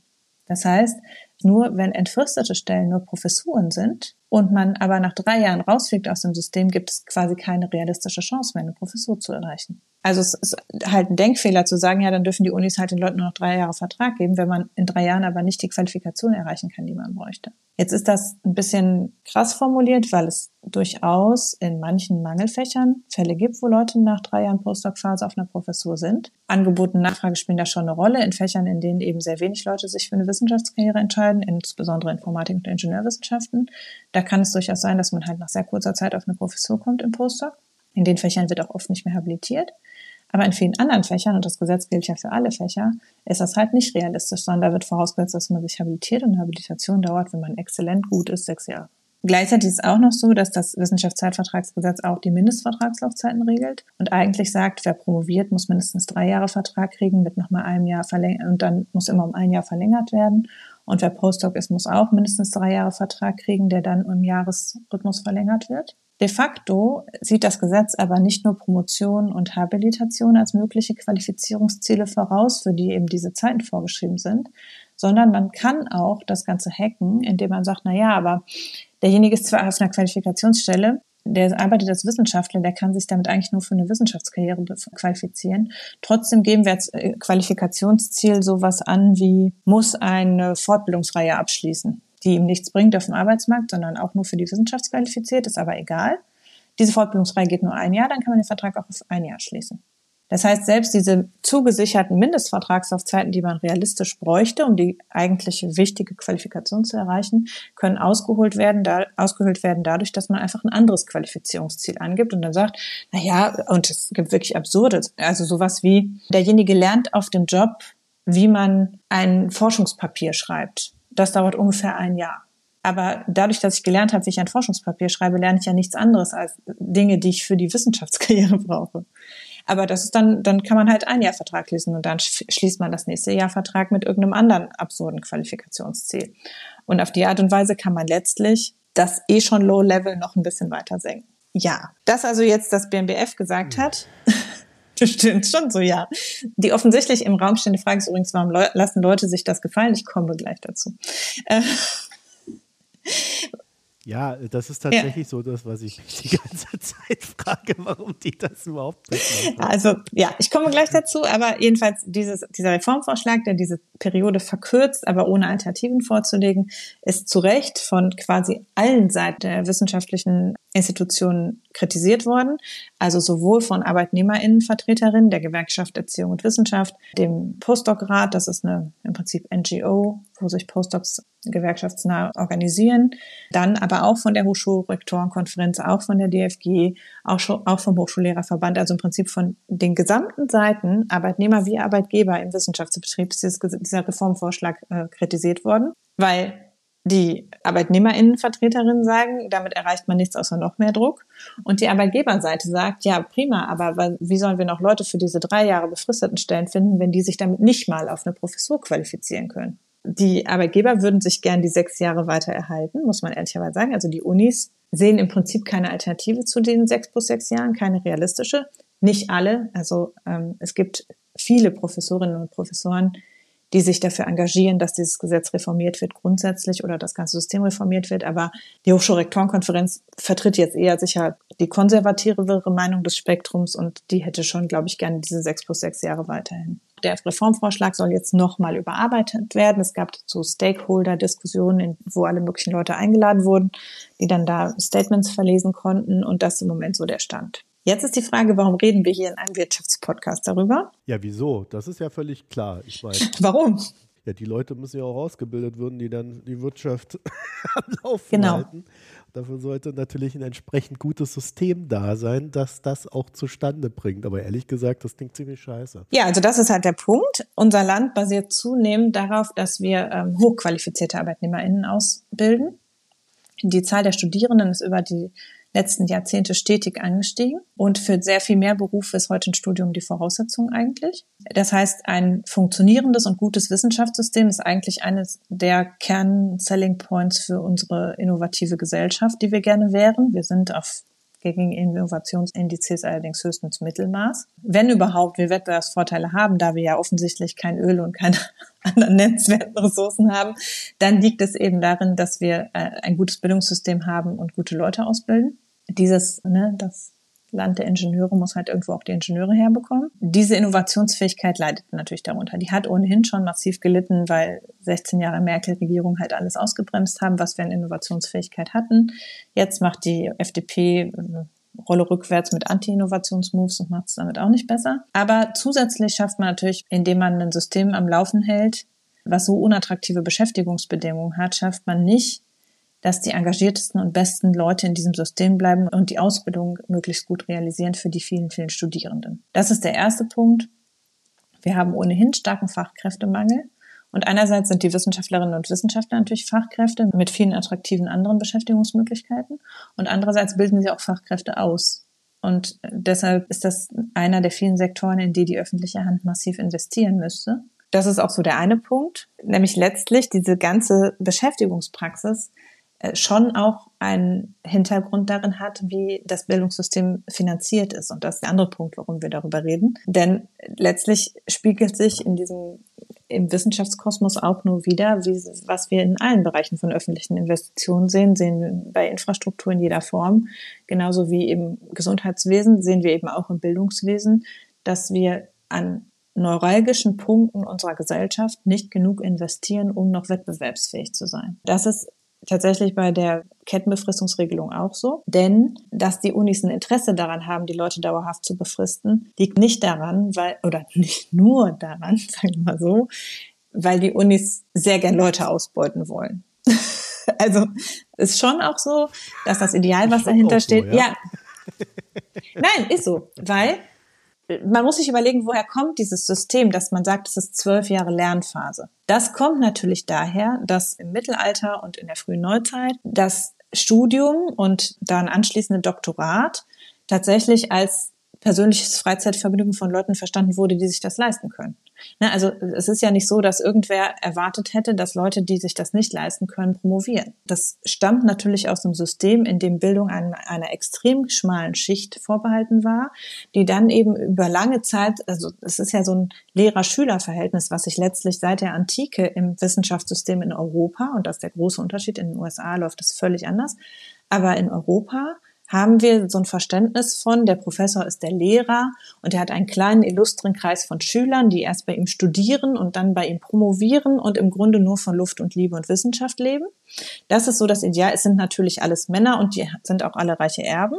Ne? Und entsprechend ist dieses ganze, das Wissenschaftler arbeiten, ist etwas, was wir in unserer gesellschaftlichen DNA haben, nicht so drin. Ja, also ich gehe ja auch nur meiner Passion nach. Hanna. Ne, das ist, und das ist dann, tatsächlich wird einem das auch, also wenn man in der Wissenschaft tatsächlich arbeitet, begegnet man genau solchen Sprüchen. An Elite-Unis in Deutschland, an sehr guten Fakultäten für bestimmte Fächer, wird man, wenn man nicht Samstag und Sonntag auch im Büro ist, angeguckt nach dem Prinzip, du willst wohl nicht es interessiert dich wohl nicht genug. Wer noch ein Leben neben der Wissenschaft hat, ist offenbar nicht engagiert genug. Dass man Wissenschaft nur als Job versteht, wird schon negativ betrachtet. Natürlich ist das der Hintergrund, aus dem das gewachsen ist. Nur sind wir halt nicht mehr in einer Gesellschaft, wo nur ein kleiner ausgewählter Kreis von zweitgeborenen Erben studiert, sondern wir sind halt in einer Gesellschaft, wo Lernen und Wissen die DNA unserer Gesellschaft und die Zukunftsfähigkeit ausmachen und wo ein großer Teil der Leute studiert, also 50 Prozent ungefähr eines Jahrgangs. Dadurch trägt natürlich dieses Idealbild von den paar Leuten, die einfach nur um des Wissens willen promovieren, trägt nicht mehr. Denn wir haben ein Riesensystem, in dem richtig Durchsatz gemacht werden muss. Und das muss halt, das ist eine Massenproduktion am Ende. Und das muss also auch wie eine Massenproduktion arbeitstechnisch organisiert werden. Ja, vor allen Dingen ist das Ergebnis des Ganzen, äh, führt ja zu Milliarden Umsätzen und Milliarden Gewinnen. Ähm, von daher äh, würde man sich ja wünschen, dass dann auch eine entsprechende Professionalität da so als Grundlage da ist. Ja, und dann ist es eben so, um sozusagen auf das Finanzierungsding zurückzukommen, dass diese äh, steigende Studierendenzahl in keiner Weise in steigender Hochschulfinanzierung sich niedergeschlagen hat in den letzten Jahren, zumindest nicht in einer steigenden Anzahl von unbefristeten Stellen, sondern im Grunde sind die steigenden Studierendenzahlen ausschließlich durch die Schaffung von immer mehr befristeten Stellen bekämpft worden. Haben nicht die Unis entschieden, sondern das ist dadurch entschieden, dass die Länder den Unis zunehmend mehr Mittel befristet bereitstellen. Also immer, dann heißt es immer, es gibt jetzt einen Fonds, der auf fünf Jahre gilt und da kriegt ihr irgendwelche Sondermittel. Also immer mehr der Hochschulfinanzierung läuft nicht über die sogenannte Grundfinanzierung, wo man zumindest weiß, diese Stellen haben wir jetzt für die nächsten 20, 30 Jahre, sondern über Sonderprogramme. Das ist was, was wir auch aus vielen anderen Bereichen kennen. Ja, es gab den Corona-Bekämpfungsfonds und den was weiß ich Fonds, den Digitalisierungspakt und keine Ahnung was. Und das alles sind immer Programme, die zeitlich befristet Mittel bereitstellen. So funktioniert es im Bildungssektor auch. Sehr viel des Aufwuchses an Belastung, an Arbeitsbelastung wird gepuffert aus immer wieder neu bereitgestellten befristeten Mitteln. Wenn ich aber Mittel auf fünf Jahre bekomme als Uni, kann ich daraus keine Professur einrichten. Für eine Professur brauche ich erstens eine Beamtenhülse, die muss das Land zusätzlich bereitstellen. Und dann brauche ich Mittel, die das ganze Leben des Professors abdecken, denn ich muss diesen Mensch ja bis zur Verrentung im Zweifelsfall beschäftigen können. Und wenn ich halt gesagt kriege, ja, oh, ihr habt jetzt viel mehr Studierende, ja gut, dann stellen wir euch Innovationsmittel für fünf Jahre bereit, dann kann ich daraus nur befristete Stellen schaffen, was anderes kann ich nicht machen. Dann hat es zusätzlich, also das ist der eine Punkt, dass eben zunehmend mehr der Finanzierung der Unis eben über befristete Mittel geleistet werden. Und dann liegt natürlich die Hochschulfinanzierung aufgrund des komplexen föderalen Systems in der Hand der Länder. Das heißt, es ist auch extrem schwierig, aber die ganze arbeitsrechtliche Struktur, also dass Professoren Beamte sein müssen, dass es das Wissenschaftszeitvertragsgesetz das ist ja bundesweit geregelt. Das heißt, wir haben quasi auf der einen Seite ein Instrument, was die Beschäftigungsverhältnisse bundesweit regelt. Und dann haben wir ein Finanzierungsinstrument, was aber die Länder finanzieren in weiten Teilen, also ungefähr zwischen 80 und 90 Prozent der Hochschulfinanzen liegen mittelbar oder unmittelbar in Länderhand. Der Rest kommt über den Bund. Und dann kommt noch als weiterer Schritt obendrauf, dass es eben zusätzlich zu der direkten Hochschulfinanzierung für Lehre und Forschung auch noch die sogenannten Drittmittel gibt, die also über Forschungsprojekte projektgebunden ausgeschüttet werden. Forschungsprojekte aus Drittmitteln finanziert werden an Hochschulen durchgeführt oder auch an Forschungsinstituten. Und Projektmittel führen sowieso, werden sowieso nur befristet bereitgestellt. Und die kommen meistens oder im überwiegenden Teil nicht aus dem Landeshaushalt, sondern entweder direkt aus dem Bundeshaushalt. Also das BMBF schreibt Drittmittelprojekte aus und auch andere, das Wirtschaftsministerium, das Bauministerium insbesondere, aber auch das Sozialministerium zum Beispiel. Und dann kommen diese Projektmittel aber auch über die sogenannten Fördergesellschaften, insbesondere die DFG, aber eben auch noch andere Forschungsförderverbünde die Mittel der DFG speisen sich eigentlich auch aus dem Bund, aber werden über die DFG vergeben. Und all diese Forschungsprojekte sind eben immer befristete Mittel, auf die der Bund direkt oder indirekt Einfluss hat. Der Bund darf aber diese Mittel auch nur auf diese Weise verausgaben, weil der Bund ja auf Basis des Föderalismus nicht direkt die Hochschulen finanzieren darf. Daraus ergibt sich eben, dass gerade besonders innovative und hochwertige Forschung mit sehr hoher Wahrscheinlichkeit aus befristeten Mitteln finanziert wird. Eher so die Feld-, Wald- und Wiesenlehrtätigkeit an Feld-, Wald- und Wiesenunis, die wird aus der Grundfinanzierung der Länder finanziert. Und die erstreckt sich auch auf ganz andere Fächer als die Mittel, die in Forschung gehen. Also mit relativ gut, mit Forschungsmitteln ausgestattet sind halt die Fächer, die wir üblicherweise für Forschung und Innovationspotenzial benötigen. Relativ schlecht ausgestattet aus den Länderfinanzen sind diejenigen Fächer, in denen aber sehr viele Leute studieren, weil die Anzahl der Forschungsprojekte in irgendeiner Form und die Anzahl der Studierenden im jeweiligen Fach korrelieren in vielen Fächern nicht.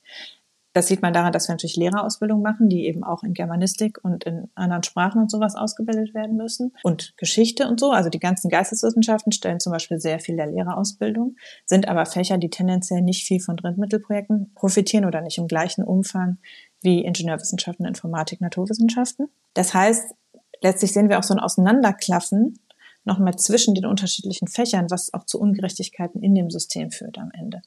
Denn die Studierenden müssen ja alle durch. Oder wir begrenzen halt die Anzahl der Studierenden sehr stark. Aber das ist, können wir ja auch nicht wollen, wenn wir ein Land sind, was Wissen produzieren möchte. Ne? Also so ist also die Gemengelage der Finanzierung und aus der ergibt sich im Prinzip relativ klar, dass die Unis wenig Spielraum haben, einfach so unbefristete Stellen einzurichten. Die Unis dürften das nämlich. Also das Wissenschaftszeitvertragsgesetz verbietet nicht, dass Leute vor der Professur unbefristet beschäftigt werden. Das Wissenschaftszeitvertragsgesetz räumt nur die Möglichkeit ein, es nicht zu tun.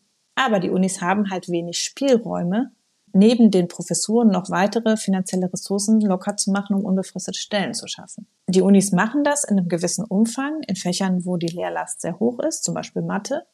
Mathe macht Servicelehre für sehr viele Fächer. Das heißt, in Mathe zum Beispiel gibt es immer noch unbefristete Dozentenstellen, weil die einfach sehr viel lehren müssen, jenseits ihrer eigenen Mathematikstudierenden, auch noch für diverse andere Fächer. In solchen Fächern gibt es dann solche Regelungen immer noch, dass es akademische Räte gibt, die eben einfach nur für die Lehre da sind. Aber in der Breite gibt es das im Grunde nicht.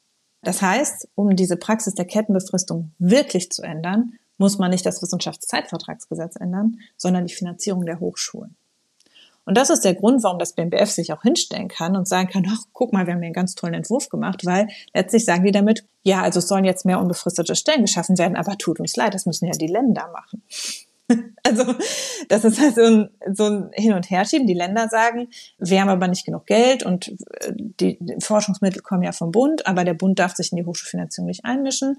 Wir regeln aber das mit den Kettenbefristungen nicht. Das ist ja das böse Wissenschaftszeitvertragsgesetz, da können wir ja nichts dafür. Und die Hochschulen sagen, wir kriegen die Mittel nicht, wir können keine unbefristeten Stellen einrichten. Und der Bund sagt, also die Beamtenhülsen und die unbefristeten Stellen, das müsste ja das Land regeln. In diesem Kontext sozusagen ist es quasi illusorisch auf Basis eines reinen Arbeitsschutzgesetzes dieses System ändern zu wollen, sondern ich will nicht sagen, es liegt alles nur am Geld, aber es liegt schon relativ viel am Geld. Also es ist am Ende auch im Kleinen nochmal sehr absurd, weil es eben auch noch so ist, dass die Länder zum Beispiel den Unis nicht die tatsächlichen Kosten der Stellen, die sie haben, finanzieren, sondern jeder Prof kriegt, also ganz grob gerechnet, jeder Prof kriegt eine oder zwei Stellen zugewiesen, je nach Fach oder nach Ausstattung der Professur. Das Land überweist aber für diese Stellen immer nur so viel, wie ein Mitarbeiter, der vier Jahre Berufserfahrung hat, kriegen würde. Und weil man im öffentlichen Dienst ja mit steigender Beschäftigung teurer wird, zahlen die Unis dann bei erfahreneren, besseren Leuten, zahlen die Unis drauf. Es wird sozusagen über den Haushalt nicht abgedeckt. Das heißt, es ist auch aus der Logik der Finanzierung im Kleinen, wie der Personalhaushalt der Unis sich zusammensetzt, ergibt sich im Prinzip, dass unterstellt wird, Leute bleiben vier bis fünf Jahre und dann gehen die wieder. Und dann kommen die nächsten, die drei, vier bis fünf Jahre bleiben. Weil sobald man über diese Schwelle von spätestens sechs Jahren ist, wird man für die Uni quasi unsäglich teuer. Daraus ergibt sich eben, dass sehr viel Promotionsstellen ausgeschrieben werden, also die relativ billig sind und nur weniger Postdoc-Stellen, obwohl die mehr leisten könnten, mehr Eigenständigkeit hätten, erfahrener sind, weil man auch die realen Kosten der Arbeitnehmer nicht getragen werden von den Ländern oder von vielen der Länder zumindest, sondern nur so rechnerische Fall, äh, Arbeitnehmerkosten quasi vergolten werden. Das heißt, es hängt schon viel dieser politischen Dynamik hängt letztlich daran, wie die Unis finanziert werden. Und das ist was, was sehr lange, finde ich, nicht deutlich genug gesagt worden ist. Es ist nicht so, dass die Leute, die sich dafür einsetzen, dass wir es Zeit vorgeht zu ändern, das nicht wüssten. Die wissen schon, dass dahinter viel auch eine Finanzierungsproblematik steht. Und die sagen zum Teil auch, der Bund soll sozusagen direkt an die Hochschulfinanzierung eingebunden werden, soll nicht so viel Mittel mit kurzer Fristigkeit vergeben. Aber am Ende, finde ich, wird schon immer noch sehr viel so getan, als wäre diese Befristungsmöglichkeit eine Befristungsverpflichtung. Und es wird eben viel argumentiert, wenn die Befristungsmöglichkeit nicht mehr da ist, dann wird sich schon alles von selbst lösen. Und das ist halt nicht so, wenn sich nicht an der Finanzierung der Stellen etwas ändert, dann wird, ob die Befristungsmöglichkeit da ist oder nicht, werden Möglichkeiten gefunden werden, die Leute befristet einzustellen, weil man nicht anders kann. Das ist der Grund, warum ich denke, man muss eigentlich schon mit so einem Wirtschaftsauge auch drauf gucken und sagen, na ja, wir haben es hier halt mit öffentlichen Investitionen zu tun und die müssen so geregelt werden, dass wir noch die Menge an öffentlicher Infrastruktur generieren, die wir brauchen.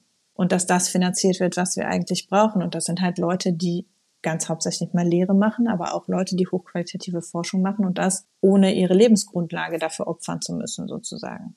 Ein letzter Punkt noch ist die Frage, warum lassen Leute das mit sich machen? Das haben wir gerade schon mal so ein bisschen angesprochen. Es kommt halt aus einem Bildungsideal, was heute im Grunde nicht mehr adäquat ist, aber was viele, glaube ich, der Leute also das wird halt so tradiert. Ne? Also es ist immer noch relativ stark so, dass man, wenn man reinwächst, so über das Ende des Studiums in die Anfangsphase der Promotion, dass das eine Form von erlernter Unmündigkeit ist, dass man davon ausgeht, das System ist halt so, ich muss halt jetzt irgendwie über ein paar Jahre mich selbst ausbeuten und das mitmachen, weil sonst kann ich halt nicht in diesem System verbleiben.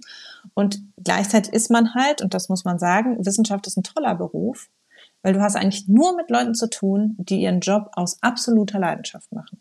Also in Lehre wie Forschung. Ja, wenn du denen Geld gibst, ist das passé, Hanna. Ja, das ist das und das steckt tatsächlich hinter. Also ich meine, es gibt Leute, die wirklich sagen, ja, wenn man jetzt die Leute entfristet beschäftigen würde, dann würden die ja sofort aufhören, innovativ zu arbeiten. Ja, siehst du. Wo ich denke, komisch, Millionen von Personalentwicklerinnen und Personalentwicklern in Unternehmen sagen genau das Gegenteil. Also du hast halt, wenn du dir den Unternehmenssektor ja anguckst. Ja, ja also da muss man ja für Geld arbeiten und äh, das ist ja was anderes. Ja, und es funktioniert halt über diese Psychoschiene. Warum? Das machen sie doch aus Leidenschaft und nicht für das Geld. Und ich denke, ja gut, aber man lebt halt nicht von Leidenschaft, ja. Also irgendwie hat es halt Grenzen. Und es sagt ja niemand, man soll nicht für den Job brennen und das gerne machen und vielleicht auch unter Gehaltseinbußen. Ne? Also es, es kann ja sein, dass man sagt, okay, ich entscheide mich bewusst für Wissenschaft, obwohl ich in einem anderen Job besser bezahlt würde zum Beispiel. Und das gilt für sehr viele Leute. Also sehr viele Leute, die an der Uni auf einer Postdoc-Stelle sind, würden sehr viel besser bezahlt, würden sie in die Wirtschaft gehen mit der gleichen Qualifikation. Dass man dann sagt, okay, ich bin bereit, finanzielle Abstriche zu machen, weil mir Forschung so viel Spaß macht und ich habe einen öffentlichen Arbeitgeber und der hat leider nicht das Geld. Okay. Aber dass man finanzielle Abstriche macht und gleichzeitig massive Unsicherheit in Kauf nimmt, ist halt so eine Doppelsache, die, würde ich sagen, auch nicht mehr sehr lange trägt. Also das Ganze lief, solange es eine massive Übernachfrage nach diesen Jobs gab, und das war lange so, ähm, dass halt sehr viel mehr Leute ins Wissenschaftssystem rein wollten, als es Professuren gab, und deshalb konnte man sich leisten, die Leute alle auszusieben. Das hat immer noch, glaube ich, Lehre und Forschung schlechter gemacht. Also es wäre wahrscheinlich immer schon besser gewesen, Leuten zu sagen, hier, du hast eine Sicherheit zumindest auf direkt mal sechs Jahre oder du hast, was jetzt so in den Vorschlägen ist, du machst drei Jahre mit Zielvereinbarung und danach wirst du unbefristet beschäftigt. Solche Dinge wären denkbar. Das wäre sicher wahrscheinlich immer schon besser gewesen, weil dieses ganze sich immer wieder bewerben zu müssen, immer wieder Projekte einwerben zu müssen, das hat ja auch Friktionskosten. Also es passiert ja auch nicht in keiner Zeit diese Zeit fehlt ja auch für die anderen Tätigkeiten, die man in dem Job so hat. Aber zusätzlich glaube ich, es ist halt auch noch so ein Idealismus, den wir auch in anderen Bereichen sehen, wie zum Beispiel im Pflege- und Gesundheitswesen, auch zum Teil im, im anderen Teil des Bildungswesens wie Schule oder so, dass du Leute hast, die extrem intrinsisch motiviert sind und die deshalb dieses System am Laufen halten und die eigentlich schon lange mal hätten aufstehen müssen und sagen müssen, jetzt ist mal hier Sense. Und es funktioniert nur genau deshalb, weil du unheimlich engagierte Leute in dem System hast. Und das finde ich total fatal, weil es im Grunde sagt, Bereiche, wo Leute besonders engagiert sind, da kann man Selbstausbeutung bis zum geht nicht mehr betreiben. Man sieht aber jetzt, dass das Ganze kippt.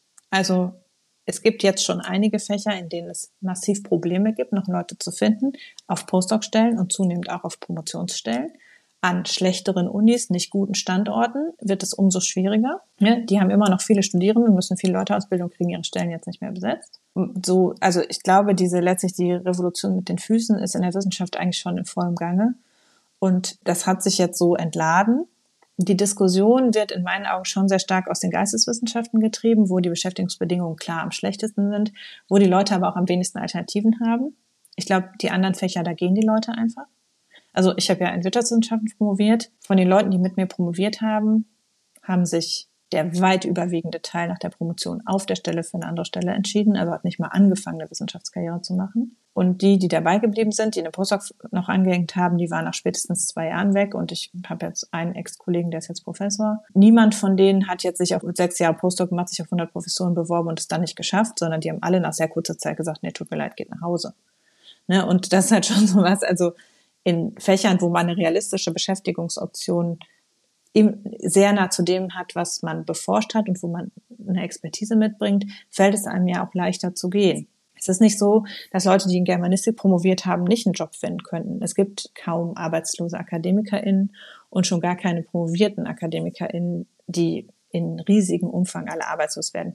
Dieses Bild vom taxifahrenden äh, promovierten Germanisten ist wirklich nur ein Märchen. Ja gut, du hast es halt bei Migranten, ne? da sind ein Haufen Klar. sehr hoch gut gebildete, ausgebildete Menschen. Da wird einfach der Abschluss oder sonst was nicht anerkannt. Das auf jeden Fall, ja. Taxi also oder erziehen Kinder. Also äh, da hätte man dann ja auch noch Menschen für den Aussiebeprozess. Ja, das, also das ist sehr klar, dass in dem Bereich wir sind eben auch noch, wir, wir haben Fachkräftemangel, aber machen unseren Arbeitsmarkt natürlich auch noch ohne Not quasi klar. zu, indem wir sehr, sehr undurchlässig sind, was Bildungsabschlüsse anbelangt. Und dann letztlich bildet das auch wieder dieses Bildungsideal und Bildungsspießertum so ein bisschen raus, was sich halt durch diese ganze Diskussion auch zieht, dass wir einfach ein total gestriges Bild auch davon haben, wie ein Bildungssystem funktionieren sollte und was das ist, was man daraus mitnehmen sollte, nämlich in erster Linie akademische Ehren und einen Abschluss und weniger stark, dass man da was lernen soll. Das heißt, eben unser Bildungsideal ist, glaube ich, schon schief und das schlägt sich auch eben in der Abschottung unseres Bildungsmarktes nieder. Aber Leute, die in Deutschland studiert und promoviert haben, haben auch in Fächern, die jetzt nicht Informatik sind, trotzdem gute Chancen auf dem Arbeitsmarkt. Aber die Jobs sind dann sehr weit weg von dem, was sie gemacht haben in der Wissenschaft. Während eben jemand, der in Biologie, in Chemie, in Informatik promoviert hat, der findet einen Job, der sehr nah ist an dem, was er auch in der Wissenschaft gemacht hat. In Ingenieurwissenschaften oft ja sogar in der Forschung, nur dann in einem Unternehmen zum Beispiel oder in Naturwissenschaften. Das heißt, es ist schon nochmal was anderes, ob ich jetzt in einen mir sehr naheliegenden Job nur auf die andere Seite, auf die böse Seite der Macht wechsle oder ob ich mich nochmal nach einer Promotion grundlegend mir angucken muss, was für Jobs könnte ich mir denn überhaupt vorstellen. Und dann wird man trotzdem was finden, aber man muss halt diese Komfortzone sehr weit verlassen, nochmal völlig neu darüber nachzudenken, in welchem Job wollte ich eigentlich arbeiten. Wenn du, wenn du jetzt diese ganzen Probleme löst, in Anführungszeichen, äh, hast du ja dann aber auch wieder den Effekt, dass äh, eh sich dann das alles neu einzettelt und dann auch wieder der Anreiz wirkt, dass mehr Menschen in diese Dinger da reingehen, dann vergehen ja auch ein paar Jahre. Ja. Das heißt also, jedes Jahr, wo wir jetzt darüber streiten, dass wir nichts tun oder am liebsten gar nichts tun wollen und noch weniger als nichts und vielleicht noch schlechter machen wollen, die kosten uns mehrere Jahre hinten raus. Auf jeden Fall. Und was wir halt jetzt zuerst sind, ist auch, dass die Leute einfach in die Forschung ins Ausland gehen. Also wir verlieren im Moment im akademischen Arbeitsmarkt Leute, die eben nach Holland oder nach Großbritannien oder in die USA gehen die Zustände sind in anderen Ländern, also es gibt europäische Länder, wo es ähnlich organisiert ist wie in Deutschland, welche die auch sehr traditionalistische Bildungssysteme haben. Frankreich, Spanien, Italien funktionieren im Prinzip mit Flavors, aber doch ähnlich. Aber im angloamerikanischen Raum, auch in Großbritannien und in Holland und auch in den skandinavischen Staaten ist es schon so, dass es sehr viel mehr Stellen im Postdoc-Level schon gibt, die einfach, wo man einfach quasi äh, in diesem Mittelbau heißt das ja, de facto ist es ja quasi der breite Rumpf des Ganzen, aber dass es eben da sehr viel mehr unbefristete Stellen gibt oder Stellen, die sehr viel spezifischer ausgestaltet sind. Man muss natürlich dazu sagen, die Jobsicherheit auf unbefristeten Stellen an zum Beispiel Unis in Großbritannien ist trotzdem nicht so hoch wie in Deutschland, weil einfach die Arbeitnehmerrechte in diesen Ländern insgesamt eingeschränkter sind. Also wir haben natürlich in Deutschland auch, dass ein unbefristeter Job in Deutschland ist eine extrem hohe Sicherheit im Verhältnis zu quasi jedem anderen Land. Das heißt, man macht es damit sozusagen die Hürde ist insgesamt auch höher. Es ist halt einfacher, an der englischen Uni äh, jemand halt doch auf die Straße zu setzen, auch wenn er zunächst ein unbefristetes Arbeitsverhältnis hat. Das muss man schon ehrlicherweise sagen. Und dann gibt es natürlich Länder, wo einfach auch viel mehr Bildung privat organisiert ist. Da funktioniert es dann eben auch nach wettbewerblichen Prinzipien am Ende. Aber trotzdem im Moment ist es schon so, Leute, die wirklich was können, die wirklich Optionen haben wollen, die gehen halt ins Ausland. Und das ist total fatal. Also damit entziehen wir wirklich, haben wir einen massiven Brain Drain in diesem Bereich den man halt kaum noch schließen kann, weil wenn man im Ausland auf einer entfristeten Stelle oder einer Professur ist, verdient man zusätzlich sehr viel besser. Das heißt, die Leute zurückzugewinnen ist enorm schwierig. Die sind für Deutschland quasi verloren. Also da muss man dann schon bereit sein, auf wirklich viel zu verzichten, um wieder nach Deutschland zurückzukehren. Dann kommt eben noch dazu natürlich, dass man, wenn man jetzt was, sagen wir mal, man würde jetzt sofort die ideale Welt schaffen, dann müsste man ja erstmal wieder Leute in diesem ganzen Bildungsgang entsprechend weit haben, bis sie dann sozusagen, dass sich wirklich fundamentalerem Geiste verbessert. Vielleicht noch so ein bisschen Blick darauf, was wäre die ideale Lösung? Ich denke, das, was eigentlich ideal wäre, wäre, wenn einerseits die Grundfinanzierung der Hochschulen erhöht würde und andererseits wir von diesem Professorentum. Also die ideale Lösung wäre, kein Professuren mehr zu haben, so wie es in Deutschland organisiert ist. Nämlich, in Deutschland ist es ja so, jeder Professor hat Freiheit in Forschung und Lehre. Das ist ein sehr hohes Gut im deutschen Bildungsrecht. Das heißt, ein Professor kann fundamental über alle seine Inhalte und alles, was er tut, eigentlich selbst entscheiden und hat persönliche Angestellte. Also quasi die Lehrstühle in Deutschland sind so organisiert, dass du deinem Professor direkt zugeordnet bist, der gleichzeitig auch dein Gutachter ist. Dass sozusagen der Professor deshalb die Arbeit weiter verlagern kann auf seine wissenschaftlichen MitarbeiterInnen und die machen dann die ganze Arbeit. Das ist einerseits natürlich widerspricht das jedem, jeder Form von Grundvorstellung, die man davon hat, wie Machtmissbrauch zwischen Vorgesetzten und Angestellten äh, funktioniert. Und andererseits es, führt es aber auch so dazu, dass es ein sehr starkes Standesdünkelprinzip mit dieser Professur verbunden ist. Während in vielen anderen Ländern ist es so, du bist auf einer Professur, dann hast du selber für dich Freiheit in Forschung und Lehre, aber die wissenschaftlichen Mitarbeiter sind nicht einem Prof zugeordnet, sondern die arbeiten mit einem Prof zusammen, sind aber halt an einem Department angestellt. Das heißt, die ganze, das ganze Fach ist im Prinzip gleichberechtigt als Angestellte. Nur manche sind halt einen Bildungsschritt weiter und haben mehr Freiheiten als andere, aber alle sind halt beim Department angestellt und niemand ist persönlich einem Prof zugewiesen. Deshalb sagen wir in Deutschland schon mal, also Prof in Deutschland ist wirklich eine wirklich unantastbare Rolle. Und das ist organisiert wie kleine Königreiche. Der, ein Prof kann im Grunde in seinem Machtbereich machen, was er möchte. Es ist enorm schwierig. Du musst wirklich dir schlimme Sachen zu Schulden kommen lassen, damit du als Prof irgendwas fürchten musst. Gleichzeitig sind die Beamte, was natürlich auch noch in den meisten anderen Ländern nicht so ist. Man müsste also weg von dieser Organisation dieser kleinen Königreiche hin dazu, dass eben eine Fakultät als Ganzes für die Lehre im Ganzen verantwortlich ist und manche von denen sind Profs. Die machen dann halt Vorlesungen und sind Eigenständige in der Forschung und andere sind Promovierende, die haben einen Prof, der sie begutachtet, aber in ihrer Lehre folgen sie dem, was der Dekan sagt und nicht dem, was ihr eigener Gutachter sagt. Damit würde man sehr viele der Anreize abschaffen, dieses System so aufrechtzuerhalten. Aber das ist natürlich was, den deutschen Profs ihren Beamtenstatus wegzunehmen und Departments herzuschaffen, das ist eine Aufgabe für Jahrzehnte. Ne? Also das ist ja ein System, was wirklich über ewig lange Zeit gewachsen ist und was man über eine sehr lange Zeit auch langsam auslaufen lassen müsste sozusagen. Es gibt Unis, also es gibt in Deutschland eine Uni oder vielleicht noch ein oder zwei Privatunis, die das so machen. Die berühmteste ist die Uni Frankfurt, die äh, ja eine Stiftungsuniversität geworden sind und deshalb das so machen können, dass sie quasi ähm, sowohl marktwirtschaftliche Gehälter zahlen, wenn sie das wollen. Also die können sehr guten Leuten sehr viel mehr bieten als nicht so guten Leuten. Und die haben auch eine Departmentstruktur implementiert. Das geht aber halt nur deshalb, weil sie keine staatliche Universität sind. Wenn sie eine staatliche Uni wären, können sie das nicht so einfach machen. Das ist einfach total träge und das ist, glaube ich, keine realistische Lösung, die wir über Nacht haben können. Trotzdem sollte das eigentlich das Ziel sein, was man anstrebt. Das heißt, man könnte zum Beispiel Mittel daran hängen, dass zumindest in Teilen der Uni solche Departmentstrukturen ausprobiert werden und dass man das mit besonderen finanziellen Anreizen für die jeweiligen Unis ausstattet. Also dass man sagt, äh, es gibt bestimmte Studiengänge, die sind einem, von einem Department organisiert und die werden kriegen eine Extrafinanzierung, sodass es sich für Unis lohnt, solche Modelle umzusetzen, aus, auszuprobieren, da so ein bisschen reinzugehen. Das wäre sicher so der die Ideallösung. Das, was im Moment als noch die, der eheste Kompromiss gesehen wird, ist, dass man Stellen einrichtet, die eine Zielvereinbarung und eine Anschlusszusage haben. Also dass man sagt, man promoviert auf einer befristeten Stelle und dann hat man noch eine zweijährige Postdoc-Phase, in der man eine Zielvereinbarung erfüllen muss und danach gibt es im Prinzip eine Anschlusszusage.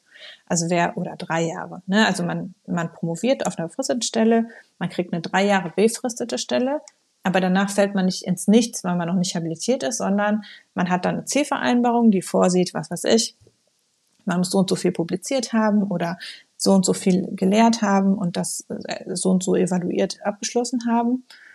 Und dann kriegt man eine unbefristete Stelle und kann sich dann überlegen, nehme ich diese unbefristete Stelle und bleibe da einfach drauf sitzen oder will ich trotzdem eine Professur anstreben, dann könnte man sich ja immer noch auf Professuren bewerben, weil es werden immer noch sehr viel attraktivere Stellen. Also Leute haben immer noch einen Anreiz, eine Professur anzustreben, auch wenn sie auf einer entfristeten E13-Stelle sitzen, weil eine Professur sehr viel besser bezahlt ist und sehr viel attraktiver und einem letztlich die einzige Möglichkeit ist, wirklich eigenständig zu arbeiten. Das ist das, was sich, glaube ich, im Moment als Kompromiss rauskristallisiert. Die Antwort, die dabei nicht gefunden ist, ist natürlich, wenn es weiter hauptsächlich befristete Mittel gibt, dann hat man ein paar unbefristete Stellen. Da hat man Anschlusszusage, dann nehmen die Leute die unbefristete Stelle, dann sitzen die da und solange wie diese Leute dann bis zur Rente auf dieser Stelle sitzen, kann niemand anderes mehr promoviert werden und eine Nachrückstelle quasi kriegen, weil ja die befristete Stelle besetzt, die unbefristete Stelle besetzt ist. Das heißt, wenn die Unis weiter so wenig Spielraum haben, unbefristete Stellen zu schaffen, dann werden einfach die Zielvereinbarungen so aussehen, dass dann auch die meisten Leute rausfallen, weil wie soll man es sonst irgendwie handeln, dass man nur auf zehn Leute eine unbefristete Stelle einrichten kann, weil die Mittel nicht anders strukturiert sind. Das heißt, ja. Also ich, ich habe so ein bisschen das Gefühl, dass sich unsere Politik durch dieses ganze Handeln in Krisen irgendwie so daran gewöhnt hat, dass es überhaupt nicht mehr dran denken muss, dass man Dinge auch mal irgendwie für 10, 20 Jahre ja. aufstellen muss. Ne? Sondern immer nur Programm, Programm, Programm, Rettung, Rettung, Rettung, Rettung. Aber irgendwie so alles drüber hinaus ist, ist nur noch Böde und Hürde. Ja, und am Ende ist es halt so, dass wir letztlich das Investieren verlernt haben, glaube ich. Und das trifft den ganzen öffentlichen Sektor, das trifft alle Infrastrukturen, das trifft eben damit auch das Bildungssystem, dass der Gedanke, dass man in ein tragfähiges System investieren muss. Also wir haben ja eben über die Frage, wer, was heißt eigentlich erwirtschaften, kurz angerissen. Und das ist es halt. Also ne, es ist halt, man müsste zunächst mal da rein investieren, Freiräume zu schaffen, um neue Modelle auszuprobieren, um dann sagen zu können, ah ja, das hat sich bewährt und damit schaffen wir wirklich Innovation und so gestalten wir es jetzt um. Und das gilt genauso für Digitalisierung der öffentlichen Verwaltung, das gilt genauso für Schulen. Wir wissen eigentlich, wir haben einen Reformstau, wir müssen was ändern. Aber diese Änderung würde bedeuten, erstmal Geld auf das Problem zu werfen und das aber als Investition zu betrachten. Politik ist halt da reingewachsen, Konsum und Investition zugleich zu behandeln, finde ich. Beziehungsweise nicht in Renditen zu denken bei Investitionen, die nicht in der nächsten Wahl sich abschöpfen lassen, sondern dass halt irgendwas zur längerfristigen Wettbewerbsfähigkeit unserer Gesellschaft beiträgt oder zur Bekämpfung des Klimawandels oder dazu, dass wir auch in zehn Jahren noch auf Straßen ohne Schlaglöcher fahren können. ja, so. Ähm, das ist äh, alles, was nicht sich bis zur nächsten Wahl bezahlt macht, sondern was längere Innovationszyklen hat, es auch aufgrund der Logik, das hat schon auch mit dem Föderalismus zu tun, damit, dass eben ständig gewählt wird irgendwo und so. Das macht es halt noch kurzfristiger im Denken. Und das ist aber was, dass eigentlich alle Krisen, die wir zurzeit haben, und da zählt eben sowas wie der äh, demografische Wandel, der zum Fachkräftemangel führt, zählt da eben auch dazu, erfordern ein sehr viel langfristigeres Denken, als die politische Logik es irgendwie implementiert. Ich verstehe das gesamte Problem des Zeit-VGs, glaube ich, ganz gut. Ich kenne auch die Argumentation von allen Seiten. Ich weiß auch, dass es total beschissen ist, wie das in Deutschland organisiert ist. Aber eine realistische Lösung mehr auszumalen, die auch ausfinanziert ist und auch tragfähig ist, finde ich schon schwierig. Also es ist kein trivial zu lösendes Problem. Und zumindest was ich gehört habe bei der letzten Novelle 2016, war man auch schon mal so weit wie jetzt, dass man gesagt hat, man muss mit so Anschlusszusagen arbeiten und so. Aber am Ende hat sich halt jemand hingestellt und hat gesagt, wer soll das bezahlen? Und dann ist es nicht gekommen. Sondern dann hat man wieder nur einen faulen Kompromiss gebildet steht da der Christian Lindner da und sagt, ja, jetzt müssen wir aber erstmal das alles erwirtschaften, indem wir das Geld sparen. Ja, und jetzt ist es so, dann stehen 16 Landes Landeswissenschaftsminister da und sagen, Moment, ihr entscheidet hier was, was wir dann bezahlen sollen? Auf keinen Fall. Ne? Bevor ich hier in Depressionen verfalle, wie jedes Mal, wenn Hanna uns was erklärt, Hanna, bald hast du so einen Ruf weg. Dabei habe ich doch am Anfang des Jahres gesagt, ich will jetzt für die äh, positiven Visionen ähm, eintreten. Das mache ich nächste Woche wieder. ja, ich, da warte ich drauf. Ich meine, ich bin der Typ mit den Diktaturen, ne? aber irgendwie ja. kommen die mir mittlerweile fröhlicher vor als Deutschland. naja, wir haben, um äh, in den Gesellschaftsteil zu wandeln, einen Gesellschaftsteil heute. Ja, ich habe was Lustiges, was zum Osterwochenende passt. Ja, gut. Ich, ich habe auch was. Ich habe sogar ein Bier. Ha, das hast du aber nicht eingetragen. Frechheit. Sag erstmal deinen Pick. Mein Pick. Ich habe schon mal das Bier aufgerufen. Mein Pick. Ja, ich habe einen Artikel beim Economist gelesen, äh, das Magazin wohlgemerkt. Nicht das, ähm, also die, haben so ein Magazin, das, ja, der Economist ist ja Magazin, aber der hat dann auch noch mal ein Magazin. oh Gott, ist das kompliziert. 1843 nennt sich das Magazin. Und die haben dort einen Artikel drin über ein CIA-Büro, das, ja, wie, wie soll man das nennen, äh, Überläufer, also Geheimdienstüberläufer, in die USA integriert und denen dort ein neues Leben verschafft.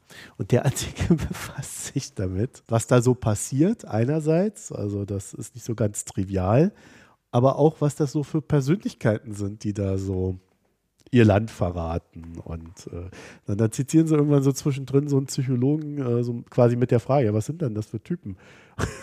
und dann meint der einfach nur Male-Dominanz. Also das sind alles so Typen, die glauben, schlauer zu sein als alle anderen, die sich über irgendwas ärgern und dann dadurch zurückschlagen, dass sie dann für den Feind arbeiten. Also in dem Fall die USA, das sind ja unsere Freunde. Ne? Der beschäftigt sich schon auf mehreren psychologisch sehr spannenden Ebenen mit der Geschichte und beantwortet so ein paar Fragen, die ich mir in der Form so noch nicht gestellt hatte. Und deswegen empfehle ich das Ding zum Lesen. Okay, ich schaue mal, äh, ob ich mir das äh, wo beschaffen kann. Ja, wir können ja mal probieren, meinen Link. Ich habe, muss ich dazu sagen, ich nutze seit einiger Zeit einen anderen Reader, also nicht mehr Pocket, sondern Readwise. Und, äh, da kann ich dann so schöne Sachen machen, wie ich kann so einen Artikel lesen, den kommentieren und, und gelb markieren und sonst noch was. Und das Ding dann wiederum mit einem eigenen Link zur Verfügung stellen. Hm. Die Frage wäre also jetzt, wenn du auf den Link klickst, ob du das dann lesen kannst oder wäre es auf ob der, der trotzdem aus? irgendwie von dir einen Economist Zugang möchte weil das habe ich noch nicht ausprobiert. Nein, ich äh, tatsächlich kann ich zwar auf Open Original Article klicken, ich kann es aber auch lassen und die dann so lesen. Ja, dann Nur manches können sie nicht, ne? Die können dann die ne, Drittsachen, Inhalte und so können nicht mit in, in, importiert werden. Das heißt die Bilder oder was? Ja, und wenn da irgendwie eingebettete Tweets oder Videos oder sowas sind. Das hat dann wahrscheinlich andere Lizenzformen. Naja, Hauptsache der Text ist da. Die Bilder fand ich jetzt auch nicht so spannend. Also da viel Spaß.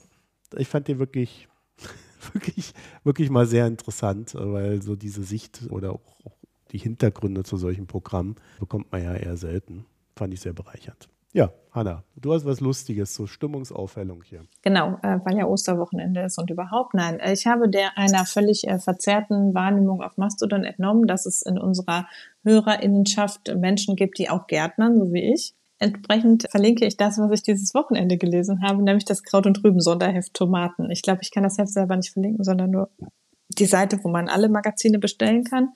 Und da kann man eben diese Sonderedition Tomaten bestellen.